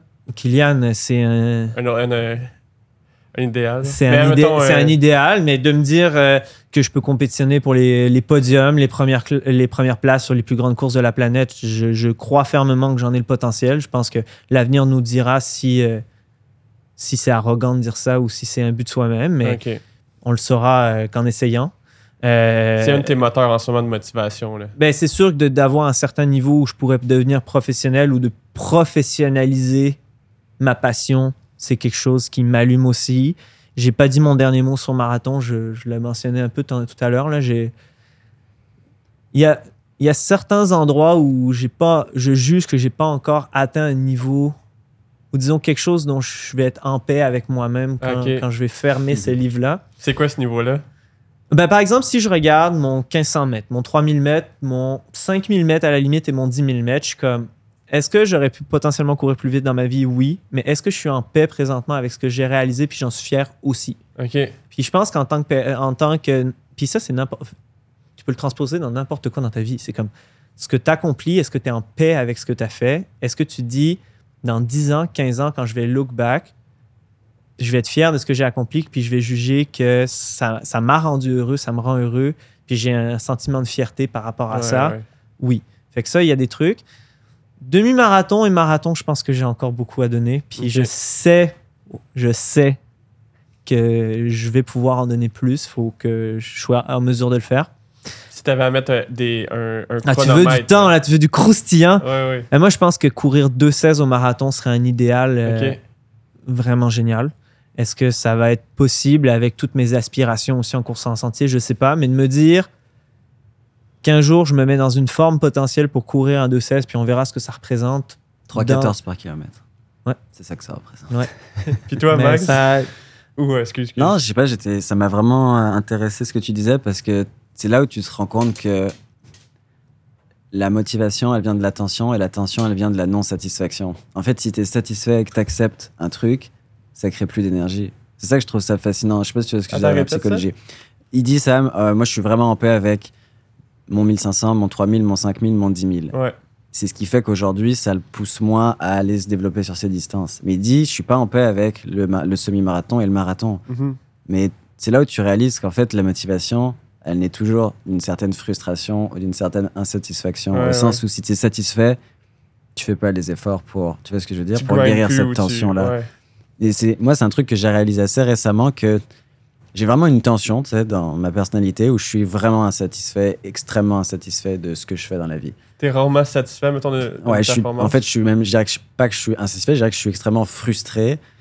Et pendant longtemps, j'ai vraiment eu de la misère à dealer avec ces frustrations parce que je pensais qu'il y avait un problème avec moi, avec ma personnalité. Je me suis dit, mais je suis toujours frustré. Et c'est juste récemment que je me suis rendu compte que c'est cette frustration qui était mon plus gros moteur. Et en fait, ce que j'essayais de guérir, c'était exactement le, truc qui me poussait à bien m'entraîner. Et maintenant que je me dis que cette frustration, c'est une chance, ça a complètement changé ma façon de vivre la course. Parce qu'en fait, quand je suis frustré, je me dis, si t'étais pas frustré, t'en serais pas là. Et quand j'ai commencé à. J'ai vu un psychologue aussi, on va pas se mentir, là. J'ai eu euh, une bonne dizaine de séances euh, avec un psychologue en 2022, je pense que c'était, ou 2021, je me rappelle plus. Et euh, quand j'ai réalisé ça, bah en fait, la frustration que je vivais, je la vivais plus comme de la frustration, mais je le vivais beaucoup plus comme de l'énergie et de la motivation. Alors je dis pas que des fois la frustration est pas trop. Les, limites de la frustration, dans mon cas, c'est vraiment social, c'est-à-dire dans mon couple et avec mes amis. Parce que quand je suis frustré, je suis de moins bonne humeur. Et quand je suis de moins bonne humeur, mes relations sociales, elles diminuent en qualité. Fait j'ai, ça, j'ai appris à, à le dealer. Il fallait pas que ma frustration soit contagieuse sur mon environnement social. Par contre, juste en termes personnels, le jour où j'aurai plus aucune frustration, je pense que c'est à ce jour-là où j'aurai plus de carrière sportive de haut niveau. On est d'accord les deux. Tu, tu- est-ce que tu as eu un, un processus similaire au mien en termes de frustration ou tu es quelqu'un de moins frustré C'est pas euh, un, un niveau de frustration, mais c'est un niveau, euh, je reviens encore là-dessus, c'est des attentes envers soi-même. C'est Peut-être de- qu'il y a la même C'est de chose, en fait. réalisation plus de frustration. Je suis capable de- d'entrevoir ce que je pense être capable de faire. Ok. Je, je- je- c'est pas clair, là? Non, je comprends. Tu, tu visualises ce que tu penses pouvoir faire Exact. dans les meilleures conditions, mais tu as peut-être moins ce truc où tu es frustré de ne pas y être encore, mais Non. tu as hâte d'y être. Exact. Ok, on le vit différemment. Mais au final, ça crée pas mal la même énergie à la fin, j'imagine. Ben, je sais pas, je sais pas si on peut comparer, mais euh, Je savais même pas, Max, que tu avais été consulté, mais juste le fait de te connaître avant puis aujourd'hui, comme il y a- moi je trouve qu'il y a vraiment une différence. Tu arrives à mieux, je trouve, canaliser. Avant, on dirait que tout le temps, tu étais un être tout le temps frustré dans tout ce Ben, que en tu fait, faisais. ce qui est paradoxal, c'est que j'étais frustré et j'étais frustré parce que j'étais frustré. C'est quand même vraiment deep, là. Inception. En fait, il y avait un état de tension de base ouais. et j'étais genre honteux de me sentir frustré. Donc, t'as la double sentence. C'est un peu comme dans Star Wars, la, la frustration mène à la colère qui Exact. mène au côté obscur de la force. Mais c'est vrai, et je comprends ce qu'il voulait dire avec ça aussi, parce que, en fait, je pense que genre, ce truc du. Il y, y a un courant en psychologie qui s'appelle la psychologie positive, et qui est super intéressante. C'est l'être humain, il doit être positif, avoir des émotions positives et tout. Mais en fait, la psychologie positive, c'est pas vraiment ça quand tu regardes. La psychologie positive, c'est arriver à tirer le positif de tes côtés négatifs, de ta part d'ombre. Et je trouve que c'est le plus dur dans ta vie aussi, c'est quand tu réalises que clairement, il y a plein de trucs qui marchent pas dans ta personnalité et dans tes modes de fonctionnement, mais que tu réalises que ces trucs-là, au lieu de les effacer, il faut les comprendre et t'en servir en fait dans ta vie. Et je trouve que c'est un truc que tu réalises aussi plus tard dans la vie. Moi, je l'ai réalisé autour de 30 ans. C'est peut-être la crise de la trentaine quand tu réalises qu'en fait, t'es vraiment pas parfait, mais que ben, il faut dealer avec ça et que c'est, il y a certains trucs que c'est, tes forces aussi. Je sais pas si vous avez eu ce, ce genre de réalisation. J'ai pas encore eu ma crise de la trentaine, mais je la vois venir euh, à mais grands pas, là, en c'est tout cas. c'est pas binaire, c'est pas comme Non, non, euh, je sais, genre, je c'est vraiment euh, fin vingtaine là tu commences à réaliser que ton éducation les relations que tu avais dans la vie Ben, c'est plein pas de étaient bizarres C'était pas quelque et- chose qui s'est fait naturellement. Je pense que dans d'autres circonstances de ma vie, j'ai eu besoin d'aide. Puis je pense qu'on a abordé un peu le- la notion d'aide psychologique présentement. Puis j'aimerais faire un aparté en, dis- en, en mentionnant que c'est un sujet qui reste encore tabou à ce jour, qui de- ne devrait pas l'être. encore beaucoup plus en France là je pense Je- au Québec les pas. gens des fois me disent qu'ils consultent un psychologue j'ai jamais entendu personne en France qui m'a dit qu'il avait consulté un psy c'est- honteux en France Mais Ils sont Ouais. moins ouverts avec euh, la santé mentale et tout, genre? Ben, c'est même pas qu'ils sont moins ouverts, c'est les, j'ai pas les chiffres sur les consultations psychologues en France versus Québec, mais je pense qu'il y a une énorme différence. Mais c'est que en France, si tu te casses le genou, tu vas voir un kiné, et si tu vas voir un kiné que tu t'es cassé le genou, c'est vraiment correct parce que c'est un pépin physique. Mhm. Si t'as un pépin mental, comme un épisode dépressif ou je sais pas n'importe quoi, t'as de la misère à dealer avec la retraite, des choses comme ça, c'est quelque chose dont tu vas avoir honte parce que le psychologique, c'est quelque chose que tu devrais pouvoir régler tout seul. Et si tu as besoin d'aide pour régler un problème psychologique, tu es faible. Par contre, tu seras jamais faible pour résoudre une entorse. Donc, il y a des stigmas au niveau de la, ce qu'on appelle stigma au niveau de la santé mentale, c'est de dire que quelqu'un qui a besoin d'aide d'un point de vue Ouais. psychologique, il est faible. Et d'ailleurs, il y a, enfin, on a plein d'expériences avec ça, je Mm. pense, autour de la table. Et pour revenir sur ta question, ben, en fait, ça s'est pas venu naturellement ce processus réflexif-là, mais pour moi, c'est venu de par un, de, de- un suivi avec une aide psychologique que je, je- je fais depuis euh, plusieurs années. Est-ce que tu continues en ce moment? Définitif. Ah ouais, tous c'est les quoi mois. la fréquence si c'est Tous pas les mois. indiscret? Tous Une les mois? Une, fois, par mois. Une fois par mois depuis deux ans. Wow. Puis avant ça, c'était euh, plus, plus ponctuel, j'aurais tendance à dire. C'est difficile d'avoir un, un bon psychologue et d'avoir une certaine Mm. affinité. L'accessibilité à des ressources en santé mentale dans le système de santé public québécois est relativement compliqué aussi en ce moment. Mm. Ouais. Euh, mais ouais. Mais Ouais. c'est un luxe que j'ai. Je tiens à le dire, c'est un luxe que j'ai. C'est. Je, je suis choyé de pouvoir avoir ça présentement et j'en prends. C'est un privilège, j'en prends confiance. Puis malheureusement, c'est vraiment pas tout le monde qui a ce, ce, ce- ce privilège-là. là. Et c'est un problème. Et c'est un problème. Sur quel aspect de ta personnalité tu penses que ça t'a aidé de- d'aller consulter? Ou peut-être que tu veux pas en parler aussi. là. La gestion des attentes, j'en ai beaucoup parlé aujourd'hui, mais c'est clair que ça m'a ça m'a permis de remettre certaines choses en perspective, de comprendre aussi. euh, tu parlais de frustration un peu tout à l'heure. Cette frustration-là, moi, je le vis plus dans ma vie personnelle. Euh, J'ai tendance à être très euh, toqué sur certaines choses, mais en fait sur rien. Quand, Euh, quand tu dis toquer, tu veux dire quoi? Pas avoir des tocs ou vraiment des lubies des... Euh, Non, non, c'est par exemple euh, l'ordre. Il faut que tout soit en ordre. Ah ce genre ouais, de hein? choses-là pour être, Mmh. être dans un.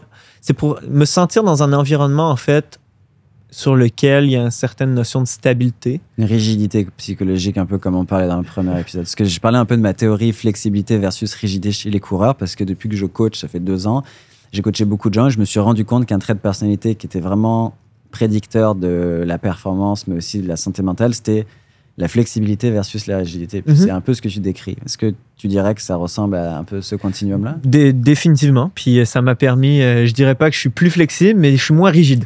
Ouais, peu On va dire ça comme ça. Euh, donc non, c'est clair que, que ça a aidé sur, sur diverses facettes aussi euh, par rapport à, certaines émotions ou certaines colères à la limite que je pouvais ressentir dans, dans des situations. Ça m'a appris à mieux les gérer, mieux communiquer avec mes relations aussi. Euh, J'avais beaucoup de difficultés à communiquer correctement avec les gens autour de moi. Puis je travaille encore très fort là-dessus. là. Je trouve que tu es quand même bon pour. euh, bah, peut-être tu t'en rends pas compte là, tu as des standards élevés, mais, mais pour parler de, de toi, puis enfin, je veux dire, de tous les invités, des mille invités qu'on a eu depuis le début du podcast. Non, des- Mais je pense qu'il y a une notion de vul- vulnérabilité que j'apprends à accepter, si on veut. Je pense que pour moi, me montrer plus vulnérable ou de me dire comme qu'est-ce que j'ai à cacher, ça devient ça devient plus naturel pour moi de partager réellement ce que je ressens, chose qui est extrêmement difficile. L'exercice présentement pour moi est extrêmement difficile, puis ce en, en parallèle, je suis vraiment content de le vivre. Enfin, J'apprends plein de choses de parler de théorie de Max en, par- en même temps, fait que ça c'est très cool.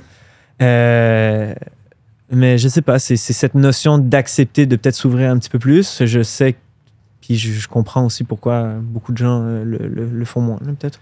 Puis c'est aussi beaucoup quelque chose qui est genré. Je pense que pour un homme, comme on a été socialisé, parler de comment il sent, ses faiblesses, ses, ses émotions et tout, clairement, c'est plus difficile. Et c'est un peu ce qu'on disait tout à l'heure sur euh, les stigmas par rapport à la psychologie et à la santé mentale. Euh, tu sais, moi, j'avais déjà parlé à des gens de ma famille qui auraient eu besoin de voir un psychologue dans certains cas.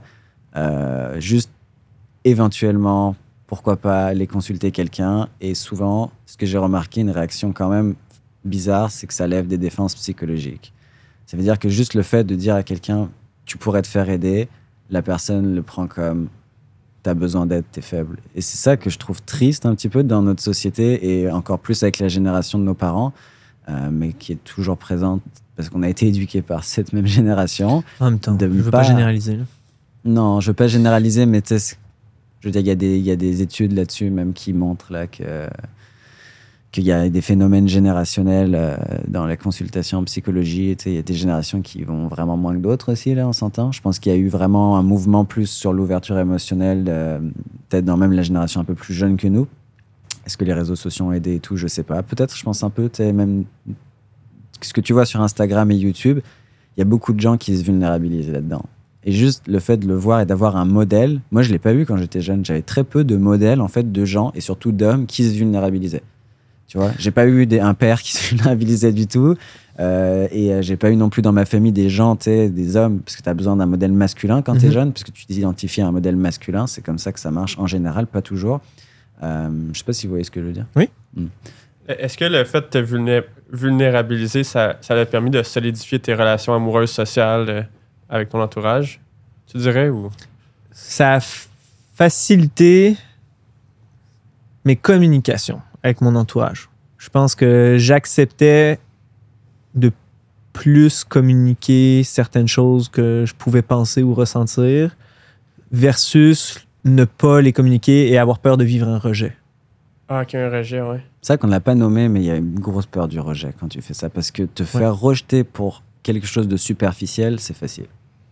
Te faire rejeter pour quelque chose vraiment deep, sur, qui dit beaucoup de toi, c'est extrêmement dur.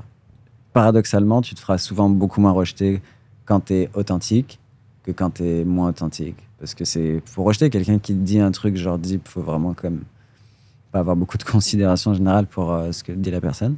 Fait que je, file là-dessus, là, sur le, truc du rejet, parce que je pense que c'est beaucoup, c'est la vraie raison aussi des fois pourquoi les gens le font pas. Puis encore une fois, on arrive d'un milieu qui aussi est extrêmement compétitif, élitiste jusqu'à un certain point. Puis euh, de chercher euh, cette, euh, cette attention, cette acceptation et cette peur du rejet, ben, ça peut amplifier encore plus le phénomène. Ah ouais, complètement. C'est vrai qu'on n'en parle pas, mais dans cette culture de la performance, là, c'est comme pas quelque chose. Je prends un exemple, dans notre groupe d'entraînement, on a eu des fois des conversations sur compétition versus collaboration. Sais, on a eu un peu ces conversations entre nous. Puis ça nous a vraiment aidé à chaque fois qu'on a eu ces conversations sur bah voilà les gars comment je me sens quand à l'entraînement euh, tu me kicks sur la dernière rep ou ce genre de trucs voilà comment je file. Bah, à chaque fois qu'on a eu ces conversations mine de rien on a vu qu'on s'entraînait mieux ensemble parce que déjà tu te sens moins seul. Si quelqu'un se sent comme une merde parce qu'il se fait kicker à la fin de la séance c'est souvent pas le seul à se sentir comme ça tu vois. Mm. Et d'avoir ces conversations dans des groupes d'entraînement moi j'ai vraiment essayé de le mettre en avant mais j'ai pas toujours réussi parce que faut que tout le monde embarque aussi puis il faut enlever ses défenses psychologiques ce qui est super dur euh, Est-ce que c'est déjà des conversations que vous avez eues dans le groupe universitaire ou c'était genre pas encore à ce niveau-là? Personnellement, c'est pas des discussions euh, que j'ai déjà eues. Euh, maintenant, est-ce que la culture d'équipe ou quoi que ce soit a changé? J'y suis plus non plus. Je veux pas, je veux pas assumer certaines choses, mais personnellement, c'est pas des conversations que que, que j'ai eues. Mais toi, Max, là, tu nous as toujours pas parlé de, de tes objectifs ultimes. Là. Ouais, je tiens, en je tiens à les entendre moi aussi. On veut le savoir. Euh, Je pense que l'objectif le plus court terme, c'est vraiment de courir 2.15.59. C'est ce que j'ai, en- c'est ce que j'avais en tête à Valencia 2022. Ce que je pensais pouvoir faire, enfin, je pensais pouvoir courir sub de 17. Euh, fait que là, Rotterdam, le 16 avril, le but, c'est vraiment de courir vite. En plus, je pars 5 semaines en altitude. Enfin, tu sais, je me donne les moyens aussi. Euh, je pense que je suis vraiment capable de courir ce temps-là cette année, mais si je le fais pas, je vais continuer à grinder en fait. Enfin, je m'en fous un peu de le faire ou pas parce que chaque saison j'apprends, chaque saison je m'entraîne mieux et euh, juste le fait de me sentir plus en contrôle dans mon entraînement, mais tu sais pas en contrôle en termes de je cours en contrôle, plus en termes de je comprends plus ce que je fais qu'avant. Juste d'avoir ce truc où j'apprends sur moi et sur l'entraînement, ça me fait vraiment du plaisir et en plus ça se transfère dans euh, le coaching avec mes athlètes qui font beaucoup de marathons. Donc ça. Et euh, en termes de points ultimes de carrière, bah, me rendre le plus loin possible, en fait. Tu vois, je peux te dire euh, aller aux Olympiques, mais en fait, c'est un rêve, tu vois. Et moi, je préfère parler en termes de, de plan. Mm. Genre, mon plan, c'est de devenir le meilleur possible. Après, le résultat, c'est pas moi qui le contrôle. Sais, j'ai appris à prendre du recul aussi sur. Tu peux vouloir autant que tu veux faire quelque chose, à la fin, c'est le plan qui compte. Puis par le plan, il y a une notion de planification des objectifs qui est inhérente à ça. Tu sais, dans ton plan, il faut que tu aies des balises à court, moyen, long terme, que tu es capable de, de voir un certain aspect de progression, puis sur lesquels tu es capable aussi de te baser pour construire ce plan-là. Puis je pense que quand tu dis devenir le meilleur de moi-même, c'est face à ce que tu réalises des in, des out, puis aux différentes balises que tu check. Mais au final, si tu te mets une limite aussi, c'est comme si tu te capais à ton potentiel. Ouais, ouais. Ouais, exact. Et ça, c'est un, c'est un concept qui est important et j'en parle souvent avec, euh, avec mes athlètes parce que souvent, ils se disent Moi, je sais que je ferai jamais genre 2h55. Il y en a qui disent ça, mais attends. Et moi, je suis comme Tu le sais pas, je le sais pas. Est-ce que c'est vraiment important de se mettre une limite? Moi, je pense pas. Je pense que c'est juste limitant. C'est pour ça que Kipchoge, il est vieux avec tout son slogan euh, No Human is Limited parce que dans une certaine façon, c'est vrai. À moins que tu sois à un niveau professionnel pendant 15 ans et que tu fasses 200 km par semaine, bah en fait, t'as aucune idée de ce que tu peux courir, honnêtement. Tu sais, je me rends compte à chaque saison, chaque saison, je me dis, mais je pourrais jamais faire plus. Et à chaque saison, je me rends compte, en fait, je fais pas grand chose, tu vois. Ce qui peut paraître absurde par rapport à ce que je fais, j'en fais beaucoup objectivement, mais je sais que je peux en faire beaucoup plus que ça. Et donc, tant que t'es pas arrivé à ce moment-là où t'as l'impression d'avoir max out un peu tes capacités, moi, je pense que j'ai aucune idée de ce que je peux courir sur marathon. Et juste le fait de penser comme ça, ça me motive parce que si tu te mets des limites un peu intrinsèques sur tes capacités, je pense que ça vient forcément jouer un moment sur ta motivation. J'ai toujours eu comme philosophie, entraîne-toi comme si tu étais le plus talentueux, indépendamment de ton talent, parce que le talent, c'est quelque chose qui est pas, pas quantifiable. Non. Le talent, pour certaines personnes, ça va être encaisser une quantité d'entraînement colossale. Ça, c'est Ouais. une sorte de talent. Si tu peux courir 200 km par semaine pendant 12 mois dans l'année, peut-être que tu n'as pas ce talent de progresser vite avec peu, mais tu as le talent de progresser lentement avec beaucoup. Mais ça. lentement, mais sûrement. Mais, mais voilà, c'est comme ça que je vois les choses. Et il y a des gens qui, effectivement, vont commencer avec un niveau de fitness beaucoup plus élevé et avec pas temps d'entraînement, vont arriver à un niveau incroyable. Mais paradoxalement, ces gens-là, je pense pas que c'est eux qui vont en tirer le plus de bien-être parce que, selon certaines études, en tout cas en psychologie, la satisfaction et le bonheur, ils viennent d'une quête qui est longue sur un accomplissement qui t'a pris beaucoup d'années. Et je pense que ça vaut des fois plus d'arriver à un résultat quand, quand ça t'a pris genre 7, 8, 9, 10 ans que d'arriver à ce résultat-là en 6 mois Le et après, so what? Le sentiment de gratification est tellement plus grand. là. Ouais, parce que tu sais ce que ça t'a pris et surtout, t'as appris tellement de trucs pour y arriver. L'avoir trop facile, des fois, c'est pas bon non plus. Et c'est pour ça que les, les enfants talentueux, à qui on dit qu'ils sont talentueux quand ils sont jeunes, des fois, c'est le pire que tu puisses faire pour eux parce que si un jour ils n'y arrivent pas et qu'ils doivent travailler pour y arriver, ils vont avoir une estime de soi assez faible parce qu'ils vont se dire qu'en fait, ils n'ont pas autant de talent qu'on leur a dit depuis qu'ils sont jeunes. Mhm. Et il y a toute une littérature là-dessus, sur le growth mindset. Euh, et c'est un problème de dire aux gens qui sont talentueux dans ce sens-là. Fait que ça, c'est un truc là pour les gens qui nous écoutent. Dites pas à quelqu'un qu'il est talentueux, vous en savez rien en fait. Ouais. Euh, puis le talent, c'est comme compliqué. Il n'y a pas de consensus nécessairement sur ce que c'est, etc. Fait que juste faire attention à ça, je pense. Est-ce est-ce que quand, quand vous arrivez des fois dans un plateau de forme, ça vous est déjà arrivé de vous remettre en, en doute? Ou comme est-ce que j'ai atteint mon maximum? Est-ce que je suis arrivé genre à mon plateau ultime? Est-ce que ça vous est déjà arrivé ça? Non, parce que euh, j'ai la- une ferme croyance en moi-même de ce que je sais. Ben, je reviens un peu sur ce que je mentionnais tout à l'heure. Je, je vois, je suis capable d'entrevoir ce, de me projeter sur ce que je pense être capable de faire. Fait que quand il y a un plateau, je le vois plus comme une forme d'assimilation ou de soit patient, ça va venir, ou de ça fait partie du processus. Puis c'est- un peu pour ça que j'ai de la difficulté avec ce que tu mentionnais tout, le tout, le euh, tout à l'heure, la- la- la- cette capacité de.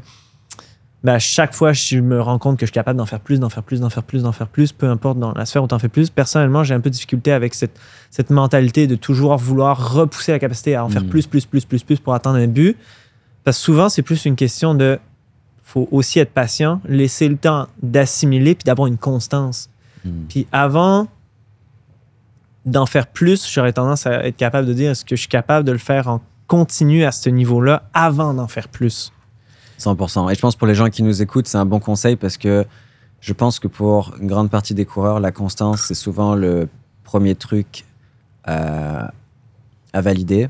Parce que, et moi, c'est pour ça que je parle beaucoup de volume annuel aussi avec les gens que je coach, parce que je crois beaucoup plus en volume annuel que ton volume hebdomadaire qui est souvent biaisé. Quand tu demandes le volume hebdomadaire à un coureur, il va avoir tendance à le surestimer. Alors que si tu, as, tu parles directement de volume annuel, tu peux pas le truquer. Là, tu as couru euh, X kilomètres en 2022, Mhm. c'est comme ça. Fait que je suis 100% d'accord avec toi. Après, pour moi, pourquoi je parle de ça, c'est parce que globalement, j'ai une belle constance, tu vois. Du coup, le truc de la constance, je cours à 6000 km par an, entre 6 et 7000, tu vois, à peu près chaque année. Et maintenant que je suis rendu là, bah, il faut que j'aille jouer sur d'autres facteurs. Et c'est pour ça que, bah, tu sais, il y a un moment, il n'y a pas mille solutions pour créer des adaptations dans ton corps, faut en faire un petit peu plus. Mais paradoxa- paradoxalement, j'en fais plus, mais j'en fais vraiment moins en termes de d'intensité. Enfin, je veux dire, je m'entraîne vraiment moins intense que Ta mes charge d'entraînement a, a fluctué selon. Vraiment. Genre, je m'entraînais tellement dur durant mes premières années d'universitaire. Aujourd'hui, je suis à des années-lumière. Je suis jamais plus que 80% à l'entraînement, ce qui fait que je peux en faire beaucoup Mm. plus. Au lieu de faire 5 fois 1000, aujourd'hui, je fais 12 fois 1000, mais beaucoup plus facile Il aussi. y a la notion de récupérer aussi, prendre le temps de, de 100%. récupérer. On s'entend que, je pense présentement, puis je veux pas, je veux pas, je veux pas assumer certaines choses non plus, mais je pense que tu prends plus le temps de récupérer versus ce que tu aurais pu faire par le passé. là? Ah bah, si je dors euh, 8 heures aujourd'hui, je suis un peu déçu de ma nuit, là, pour être honnête. Genre, ça va vraiment être plus le 9 heures, ce genre de truc. Nutrition, euh, bon, nutrition, j'en ai déjà parlé beaucoup. Je pense que je suis pas un modèle, mais j'avoue que je m'écoute plus en termes de calories. Ça, je pense que c'est un conseil basique. T'as faim, tu manges. Point. J'ai faim, je mange et je m'en fous un peu de la qualité tant que je master pas la quantité. Je pense que la quantité est vraiment plus importante que la qualité pour quelqu'un qui se dépense beaucoup comme nous. Euh, et en fait, le reste, c'est juste l'entraînement, quoi. S'entraîner beaucoup et s'entraîner intelligemment pour s'entraîner beaucoup. Mais je pense vraiment que ça, c'est important aussi, c'est que souvent les gens, ils voient juste s'entraîner beaucoup et ils pensent que euh, la qualité n'est pas nécessairement importante. Mais à nos niveaux, en tout cas, et ça dépend, c'est pas toujours vrai, mais je pense que la qualité, c'est-à-dire avoir de l'intensité dans son entraînement, et ça, ça peut être aussi peu que de- du vitesse marathon. Là, vraiment pour les marathoniens, on n'est pas pour le trail. C'est vraiment important aussi. Comment t'as géré tes. T'as été quand même blessé souvent durant ta carrière?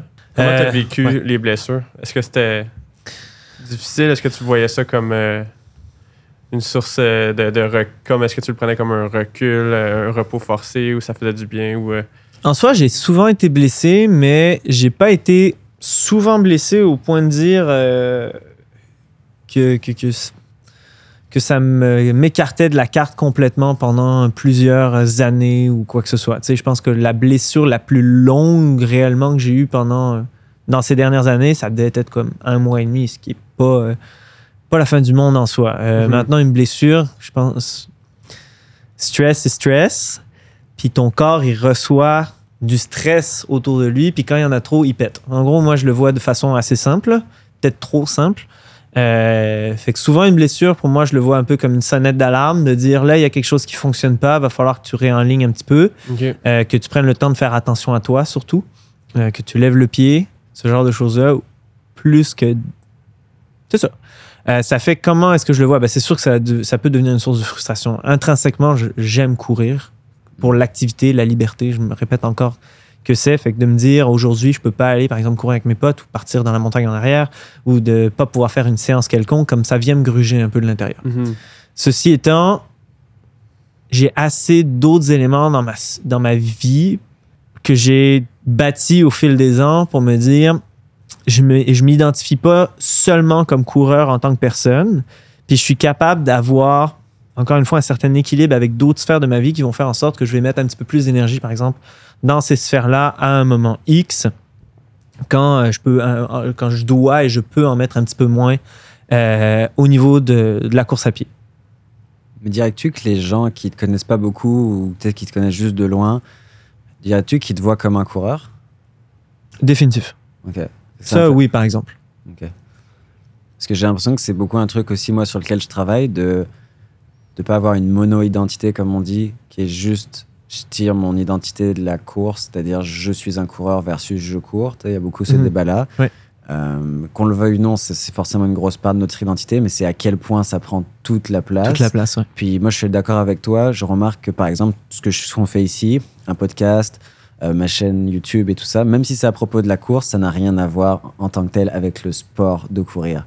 Et tu vois, juste de, une, une petite partie de mon identité qui soit comme je crée du contenu, ça me permet que quand je cours pas ou si je suis blessé, j'ai vraiment ce truc-là dans lequel je m'identifie et je me fais plaisir et aussi dans lequel je tire de la compétence parce que, qu'on le veuille ou non, c'est un besoin euh, psychologique essentiel de tirer de la compétence, euh, c'est-à-dire de progresser dans un domaine puis de sentir qu'on s'améliore. Et euh, ça, je pense que c'est vraiment important, comme tu l'as dit en fait. C'est ça. Par contre, est-ce que dire que ça me fait pas chier, excusez-moi l'expression, quand, euh, quand je suis blessé, non, ce serait mentir. là. Ok. Genre, présentement, je deal une blessure depuis quelques semaines. Euh, j'ai, j'ai hâte que ça se soit, euh, que ce soit réglé. Faut que je... Mais, encore une fois, je veux dire, c'est ton corps qui t'envoie un signe comme quoi il y a quelque chose qui fonctionne pas ou qu'il faut lui laisser le temps de, de se réadapter. C'est, c'est une machine exceptionnelle, mais il faut la traiter avec amour et compassion. Euh, puis souvent, quand, quand tu pousses un peu trop ces retranchements, bah, c'est normal qu'il y ait des choses qui, qui finissent par, euh, par se briser. Ça, ça te pousse à faire comme une rétroaction sur euh, ton plan d'entraînement, ton sommeil, euh, ta récup, oui. nutrition et Oui, tout. oui, là? définitif. Mais dans ce cas-ci, je te dirais, la rétroaction s'est faite assez rapidement. Je sais pertinemment qu'est-ce, que- qu'est-ce qui a été problématique. Là. Ça a été une, suraccumulation de plusieurs facteurs de stress au cours de l'automne dernier. Ok. euh, pallier à beaucoup trop de voitures. La les voyages en voiture là, Ah pour ouais. aller à des événements, ça casse. Les jambes, là? Ah, tout, La jambe tout, droite? tout, tout, tout, tout, tout, tout. Ça Tu casse. dirais que euh, tu fais des, des, des erreurs. Je sais pas si c'est des erreurs, c'est pas forcément des erreurs, mais dans ton entraînement, en termes de volume, d'intensité, est-ce que tu as identifié d'autres choses ou tu l'attribues essentiellement à un stress dans ta vie euh, Euh, un stress dans ma vie, euh, au voyagement qui a mal été dosé de ma part. Euh, puis au niveau de l'entraînement, ça a été une mauvaise récupération après la course. Puis c'est ça, je m'en veux, honnêtement, parce que normalement, après chaque épreuve, on va dire euh, longue, d'endurance, euh, fait qu'on peut penser à plus que du demi-marathon. Euh, que ce soit un marathon ou un trail, disons, à partir de 3h30, 4 heures d'effort en montant. Je prends normalement toujours une semaine à deux semaines complètement off pour bien, bien récupérer puis pour décrocher. Puis cette année, c'est la première fois que j'ai entrevenu, ça se dit-tu, on va dire, hmm.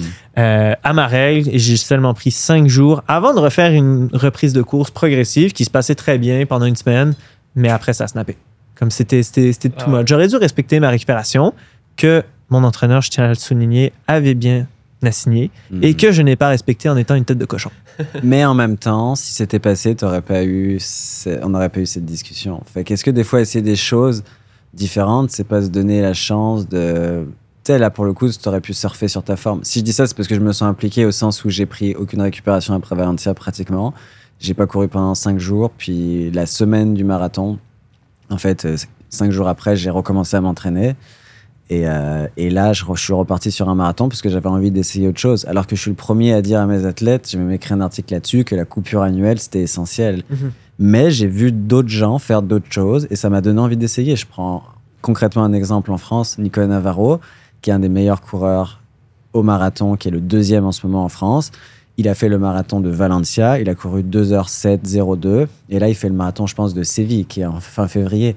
Et il est déjà au Kenya en train de faire des 200 km et plus. Est-ce que c'est un bon exemple? Peut-être pas, mais je me suis dit, ok, il y a des règles générales, mais de temps en temps, j'ai envie d'essayer quelque chose de différent. Dans ce cas-ci, je pense que le contexte est assez différent. J'ai pas l'impression, euh, puis je pense qu'on a parlé dans une de tes vidéos, que ton pic à Valencia était probablement pas optimal, ce qui Non. fait en sorte que tu as sous-performé par rapport à ton niveau de forme. Ce qui explique pourquoi je suis capable de revenir à l'entraînement, parce que j'ai pas tout Exact. donné le jour de la Exact. course. Bah, c'est exactement mon analyse. Donc tu dirais que toi c'est différent Moi, c'est mesure où différent. piqué à cette Hum, course. Ben, j'ai- j'avais un niveau de forme qui était très, très, très bon. De, je pense que j'ai piqué peut-être une semaine avant, mais ce qu'il faut, une ou deux semaines avant, ce qu'il faut dire, par exemple, c'est que j'avais déjà eu un très, très gros pic deux mois avant.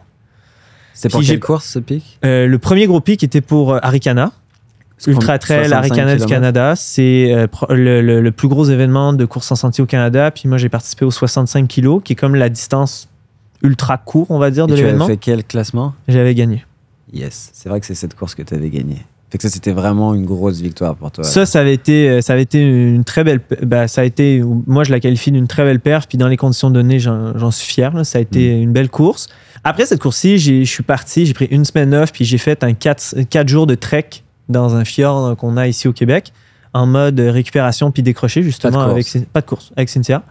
On est parti, euh, l'attente, euh, l'attente sur les épaules pendant quatre jours dans le bois. Puis euh, ça, ça a été ma façon de décrocher. Euh, bon, on a eu la Covid aussi pendant qu'on était là-bas. On l'a sûrement amené avec nous. Euh, ça, c'est un autre sujet. Fait que là tu avais une course deux mois après Arikana, Arikana, ouais. où tu devais retrouver un état de forme optimal. Retrouver une un course pi- A aussi. C'était ma course A de l'année. Waouh. C'était ma course A de l'année. Ok. Sauf qu'il y a une capacité. Puis physiquement, honnêtement, j'étais dans une bien meilleure forme à cette course-ci fin novembre qui s'appelle JFK 50 Mile, qui est un des plus gros ultras aux États-Unis. Euh, puis j'étais dans le fil pro et je compétitionnais dans le fil pro. Ça s'est bien passé Pour la première fois finalement Ouais. euh, à Ouais. l'étranger. euh, C'était pas ma première fois de compétition à Non mais dans le l'étranger. field pro, dans Ouais, le ben, cons- considéré élite vraiment à ce niveau-là, ouais. Ceci étant, puis c'est là où c'est drôle. Physiquement, bah drôle, intéressant. Physiquement, le niveau de forme est revenu. Mentalement, j'étais pas prêt, par exemple. Puis pas prêt à, pas forcément compléter cette épreuve-là en particulier, mais à aller creuser. Comment je le vois, c'est que je pense une de mes forces en tant qu'athlète, c'est d'être capable d'aller chercher extrêmement loin dans un puits de douleur puis de- d'éléments obscurs et sombres. La Qui force sombre. Ben, un peu. Mm. Qui fait en sorte que c'est comme euh, si tu imaginais si tu rentrais, euh, t'avais avais un puits ou une grotte. Puis quand tu commences à avoir mal, tu rentres dans ton puits ou dans ta grotte. Puis pendant que tu as mal, tu vas explorer cette notion-là. Hmm. Puis ça, c'est quelque chose que j'ai entendu par le passé, puis je me suis mis à l'appliquer dans les dernières années. Puis dans, à chaque course, potentiellement, tu peux explorer un peu plus ta grotte. Ben, c'est un peu la cave pain ou euh, euh, dig the well. Euh, mais tu vas explorer cet endroit-là, ta personne, puis jusqu'où tu es capable de te rendre profond. Puis à Ricana, je suis allé particulièrement profond. Sauf que mentalement, c'est le genre d'exercice qui est drainant. Hmm. Parce que émotionnellement, t'en ressors plat. T'as tout donné. Complètement. Mais tout donné, puis pas juste physiquement. C'est que tu ressors de là en te disant Oh my God, je suis allé voir dans les tréfonds de mon. Pas de mon âme, un petit peu, mais Ouais, un quasiment. Euh, Tu, tu vas chercher un niveau d'inconfort et de douleur où tu te poses la question à pourquoi je fais ça, mais tu vas encore au-delà de ça, puis tu te dis jusqu'où je peux pousser dans ma tête, Ouais. puis j'arrête pas. Hmm. Et c'est un coup, Puis forcément. C'est- Puis c'est ça. Puis après ça, tu mets en perspective, tu- puis tu essaies de le refaire deux mois plus tard? Non. Ah ouais. C'est si- Il y a une raison pourquoi sur marathon, les marathoniens au plus haut niveau, ils font deux marathons par an, un au printemps et un à l'automne.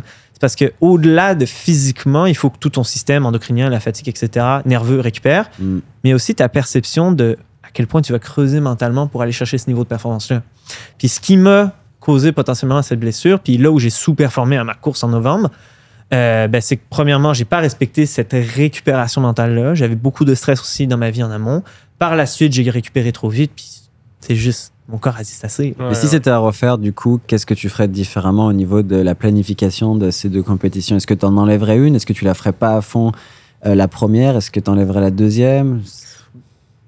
Il y a une question de priorisation. Euh, si j'avais à refaire les deux courses back-à-back, c'est certain que, je, euh, que je, je lèverais un petit peu le pied sur l'intensité que j'ai réalisée avant la deuxième course. Parce qu'au niveau de l'entraînement, je suis quand même, j'ai fait des grosses séances. Euh, puis veux, veux pas, quand tu fais des grosses séances de qualité, bah souvent, il faut que tu, tu puises un peu, tu brûles quelques cartouches parfois. Mm. Puis c'est ça le danger, c'est de trop en brûler. Puis je pensais, final- je pensais être correct, mais finalement, je l'étais pas. Euh, fait que j'aurais peut-être réduit un petit peu la, la qualité de l'entraînement que, que j'ai fait avant la deuxième course. Maintenant, dans un monde idéal, j'ai appris mes erreurs aussi, puis de respecter cette notion, surtout quand tu cherches à avoir une longévité en termes de, de coureur, de pas abuser des grosses épreuves d'endurance, puis de laisser le temps à ton corps de récupérer. Et euh, chose d'ailleurs que je trouve que tu fais très très bien, d'avoir un peu ces courses intermédiaires qui sont pas des courses objectifs ou des, comme des courses entraînement. Ouais. Euh, je trouve que c'est une bonne idée pour être en mesure d'en faire un peu plus, mais de pas en faire trop. Mais j'ai envie de revenir sur cette notion de pour performer, il faut se griller parfois quelques cartouches à l'entraînement parce que je pense que ça peut faire partie des erreurs que j'ai faites. Tu sais, je suis tombé dans une philosophie à travers les années où vraiment courir en contrôle, c'est super important. Mais parfois, je pense dans ma carrière, je suis allé trop loin dans cette philosophie au sens où, oui, il faut courir en contrôle, mais à la fin, il y a une course où tu veux aller très loin dans tes réserves. Et si tu le fais jamais à l'entraînement, est-ce que tu peux le faire le jour de ta course? J'ai pas de réponse à cette question. Mais moi, mon expérience m'a montré que Valencia 2021, je m'étais grillé quelques cartouches à l'entraînement, mais il m'en restait pour Valencia. Exact. Et j'ai pu finir d'une manière beaucoup plus rapide, alors que je suis resté en contrôle vraiment toute la saison dernière, ce qui m'a permis peut-être de continuer aussi plus longtemps ma saison, Mm. comme là. Mais je pense que si tu veux vraiment faire une grosse performance, il faut peut-être une ou deux fois durant toute ta Pas saison plus. y aller un peu plus. Mais une ou deux fois me paraît déjà largement C'est assez exact. Puis je suis entièrement d'accord avec toi. La façon dont je l'image, c'est que je le vois un peu comme un, un baril de pistolet à six cartouches. T'as six cartouches, putain, j'ai l'impression d'en avoir moins. Ben, disons que tu en prends deux à l'entraînement, ça t'en laisse quatre en course. Ah, disons qu'une course, c'est quatre cartouches dans ce cas-là. Ou peu importe, là, tu vois le concept de. T'as un nombre de cartouches limité dans ton baril, puis il faut que tu essaies d'en garder le plus possible pour ta course à la fin. Mais tu es obligé d'en utiliser. Tu sais, c'est une notion de. C'est de l'optimisation. Non, mais j'adore cette notion de cartouche. Les gens, ça leur plaît beaucoup en plus parce que ça parle et on voit exactement en rétrospectif là où est-ce que tu as brûlé tes cartouches. Avec Exact. Puis en course aussi. En course, tu te dis, aujourd'hui, moi, il y a beaucoup de prépa mentale que je fais un peu comme ça, souvent dans mes courses. C'est aujourd'hui, j'ai trois cartouches. J'ai le droit d'en utiliser trois. Puis il y a des moves spécifiques où je sais que je vais brûler des cartouches. Par exemple, à Ricana, je savais qu'il y avait trois endroits sur le parcours où j'avais le droit de toucher à mon baril de cartouche. Puis à ces trois endroits-là, je me suis forcé. Tu sais, c'est même plus un choix. Puis en cross, c'était la même chose. En cross, c'était la même chose de dire à tel endroit, tu brûles une cartouche, tu pousses.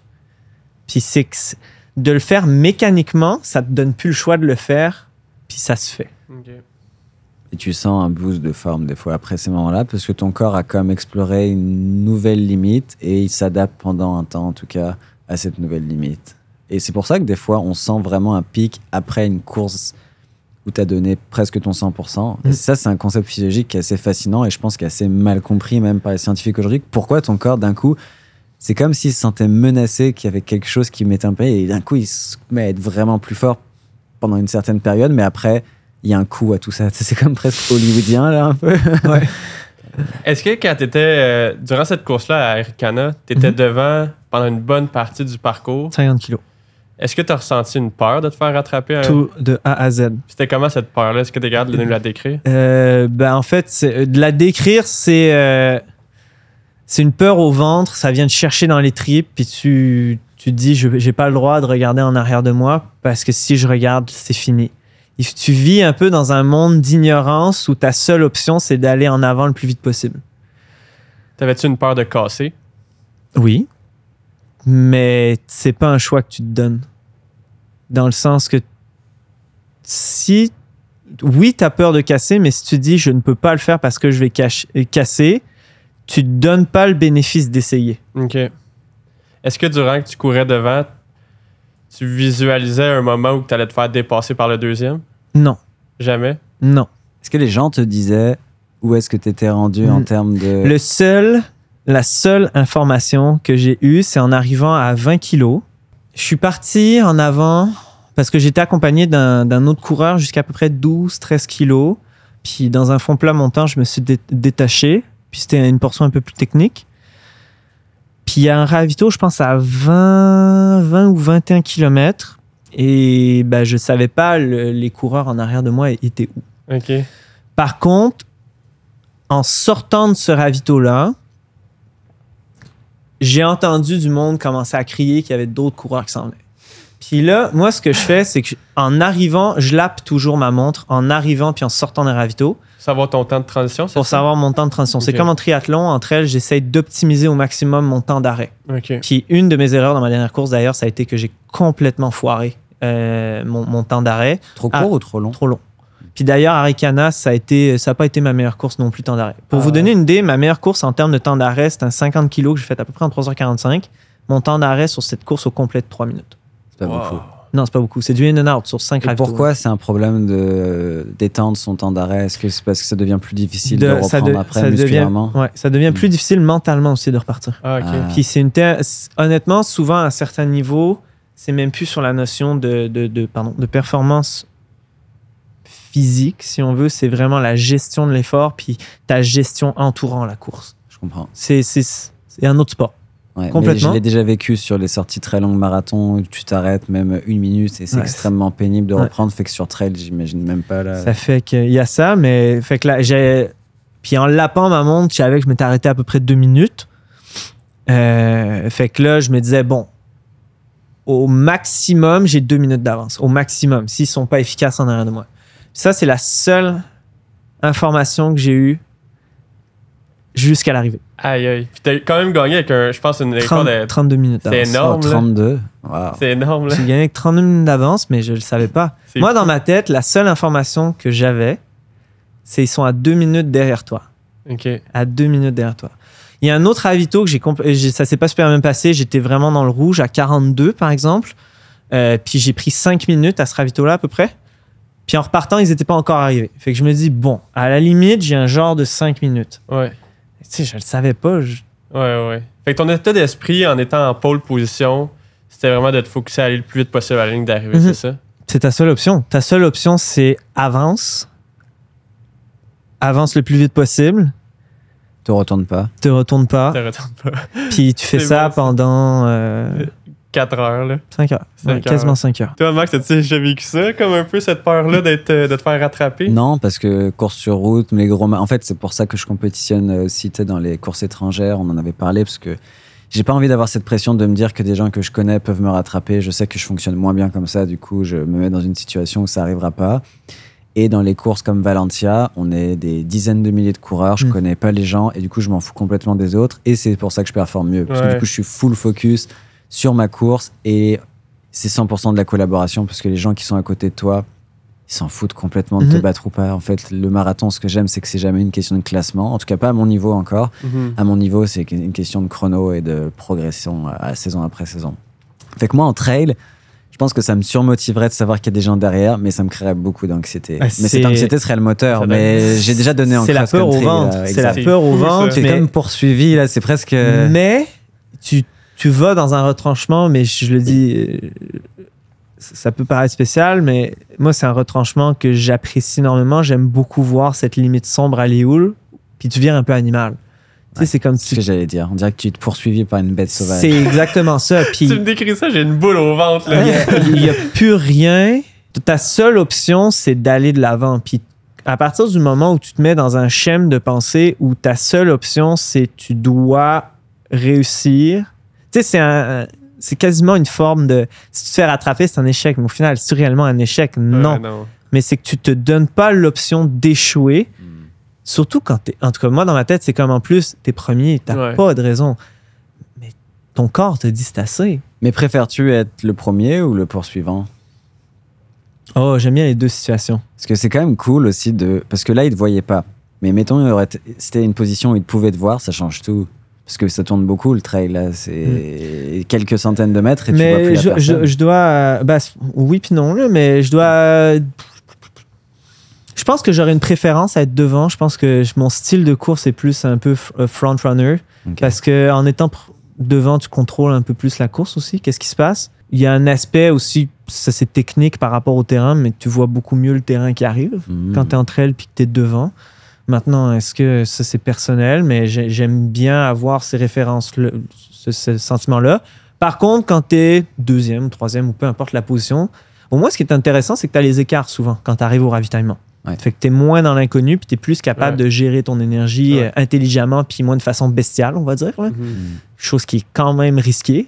Ouais. D'un point de vue stratégie de course, là. je suis pas sûr que Doris, notre entraîneur, apprécierait que je lui parle de mes stratégies de course comme ça. là, Mais c'est bon, tu sais, euh, c'est bon de savoir ce feeling-là, là, de- d'être. Parce que c'est vrai que quand on ch- on recherche une pole position, c'est là qu'on le vit un peu plus, le sentiment. Tu sais, admettons, toi, Max, quand tu es dans un marathon puis tu finis 70e, c'est pas un. Ouais, c'est pas quelque chose que je un- regarde. Ouais. Vraiment, parce que j'aurais pu finir 70e et faire 2,25 ou finir 70e et faire 2,10. Tu vois ce Mais que je tu vois, je pense que c'est vraiment dans les philosophies de course parce que quand j'ai fait mon marathon à Houston, au final, tu sais, j'ai fini comme 38, 39e. C'est un peu le même feeling où c'est des packs qui sont tellement denses. Ouais. Mais moi, ma stratégie de course, c'était pas basée sur des temps. C'était quoi, du coup? mais ben oui, c'était basé sur des temps, mais jusqu'à 20, 20, 25 kilos, that's it. Mais à partir de 25 kilos, ma stratégie de course, c'est va chercher le plus de monde que tu es capable d'aller chercher. Ouais, ça je Hmm. comprends. Mais c'était ton premier marathon aussi. Du coup, t'avais pas de. Je ne changerai pas ma stratégie de course à mon prochain marathon. C'est trop-. Parce que je trouve qu'en tant que personne, tu vas chercher le, me- le meilleur de toi-même dans une compétition, puis une- ça peut être une saine compétition collaborative, comme, tu le mentionnais. Mais à partir du moment où tu es dans, un- dans une position avec d'autres individus où le but, c'est d'aller chercher une certaine limite, puis encore une fois, peu importe l'activité que tu réalises, mais c'est que tu viens chercher un peu cette notion de OK, let's go, puis on vient se pousser Ouais, à aller ça de je comprends totalement. Mais encore faut-il avoir les jambes sur un marathon. Tu vois, Ouais, expérience de clair. marathon, les... en décembre, c'était déceptif parce que j'avais pas pu faire ça. Alors que le marathon d'avant, à partir du 30e, d'un coup, j'ai pu accélérer et rattraper que des gens. Et Mm. du coup, comme tu le dis, mon objectif était devenu rattrape chaque personne qui est devant toi. Et ça Tu- me, tu vas à la pêche. tirait. Mais en fait, on dirait exactement. On dirait que ton objectif, il va vraiment varier en fonction de ce que tu es capable de faire cette course-là. Quand j'ai vu que je pourrais plus accélérer, j'ai juste essayé de faire le meilleur chrono possible parce que c'était le seul truc qui. Puis si j'avais pas pu faire le chrono, je me serais dit ah bah change d'objectif, finis la course, puis tu vois et ainsi de Mm. suite. Fait que j'ai l'impression qu'avoir une flexibilité dans l'objectif en fonction de la situation, c'est vraiment important et c'est ce qui fait que tu vas finir au final le plus fort possible aussi. là. Moi, ça, ça me rappelle, genre, euh, quand tu me décrivais, ça me rappelle une expérience en cross-country universitaire. Je sais pas si tu te on est, on est arrivé troisième cette année-là Au championnat provincial. championnats provinciaux, puis à un point de la quatrième position. Puis j'avais un gars de McGill qui est, qui est l'équipe qui est arrivée quatrième, vraiment pas loin de moi. Là. Puis je me souviens, les points, là, c'était excessivement Tu serré. disais peut-être que s'il me rattrape, Ah, on fera pas le podium. Puis je me souviens avoir traversé la ligne, puis genre tellement de comme soulagement là, de pas m'être Mm. fait rattraper. là. Ah, c'est le- Comme, je me sentais de nuage, là, tu sais. euh, c'est c'est une libération. Une chance qu'il m'a pas rattrapé. Mais c'est ça qui est cool aussi, c'est parce que tu sais que quand tu vas franchir la ligne d'arrivée, tu auras ce sentiment de libération. Ouais. J'ai envie de dire, quel que soit le résultat presque. Exact. Puis plus tu y arrives, plus ça arrive vite. Ouais, exactement. Ouais. Et après, tu, anticipes ce sentiment de libération quand tu es dans la course. En tout cas, moi, c'est ce que je fais des fois pour me motiver. Mhm. Je me dis, visualise-toi à l'arrivée avec ce chrono-là ou pas, ça change pas grand-chose, mais genre, imagine comme ça va être bien. Et du coup, il faut pas qu'il y ait de déception. Il faut vraiment qu'à l'arrivée, tu te dis que tu as donné le meilleur de toi-même. Si tu pas réussi cette journée-là, c'est correct aussi, mais moi, je sais que c'est une valeur qui est importante, là, de me Mhm. dire, j'ai vraiment. Déjà, tu t'es entraîné six mois dur pour donner ton 90%. Ouais, peut-être, mais je pense pas que pour moi. Bah, ça dépend de c'est c'est quoi tes attentes personnelles, Exact, ça dépend de toi. puis c'est- de ce que tu veux réaliser. Ça, c'est par rapport à toi-même. là. Mm, 100%. Merci les gars en tout cas pour votre compagnie. C'était vraiment agréable comme expérience. On est allé quand même assez deep dans certains sujets. Je pense que tu es le premier invité à t'être euh, vulnérabilisé, si je peux dire, euh, à ce point-là. Et c'était vraiment agréable. Et je pense que euh, nos auditeurs vont vraiment aimer ça aussi. Ils vont pouvoir comparer ça à ce qu'ils ont vécu. Ils vont pouvoir s'identifier. Et ça, c'est vraiment le but du podcast aussi. Euh, Sam, as-tu aimé ton expérience podcast C'est- C'était vraiment cool. Merci Gabriel, merci Max. Sérieux, euh, une très belle expérience. Euh, J'ai beaucoup appris aussi. Honnêtement, euh, c'est le fun d'être en compagnie de deux personnes passionnées, compétentes, qui permettent euh, de remettre certaines choses en perspective, quand même, je tiens à le dire. Ouais, t'as eu Ok. l'impression que c'était un peu une thérapie ou pas trop? Non, non, quand même pas trop, mais ça fait réfléchir. Puis tant mieux si ça peut amener certaines réflexions chez, euh, chez les gens qui, qui vont écouter le podcast. Puis j'espère que ça va plaire. Euh, Est-ce qu'il y a des choses que tu aimerais voir dans euh, ce podcast? Que, Je sais pas, si tu écoutes des podcasts en course à pied, mais des sujets qui sont pas forcément abordés ou des façons de le faire? Ben, un truc qui pourrait être vraiment intéressant, c'est un peu une formule table ronde avec pas mal d'invités, tu sais, d'avoir 5 six personnes sur des sujets définis. Je pense que ça pourrait amener vraiment une diversité au aussi au niveau des, des opinions, puis un, un peu une formule débat Hmm. euh, qui, je pense, amènerait un certain niveau d'intérêt. As-tu une idée de, de sujet, euh, par exemple, pour ce genre de débat? Pas, euh, pas, pas on top of my head comme ça. Ça. ça vaudrait la peine d'y penser, mais des débats en course à pied, il y en a quand même Ouais, pas Sur mal. hein. l'entraînement, sur les philosophies d'entraînement, les choses comme ça. ça, ou, euh, Ok, ouais. super. Ben, en tout cas, merci à tout le monde pour être arrivé jusqu'à là. Je pense que ça va être notre épisode le plus long à date. Merci pour votre soutien. Merci pour les gens qui posent des commentaires, qui prennent le temps aussi de nous dire ce qu'ils en pensent, qui prennent le temps de nous faire des commentaires constructifs. Donc ce podcast, je le rappelle, il va être disponible sur Apple Podcast, il va être disponible aussi sur Spotify et très prochainement sur Google Podcast, sur Deezer et euh, toutes les plateformes. Donc encore merci pour votre temps. On se retrouve dans le prochain épisode. Ciao Ciao.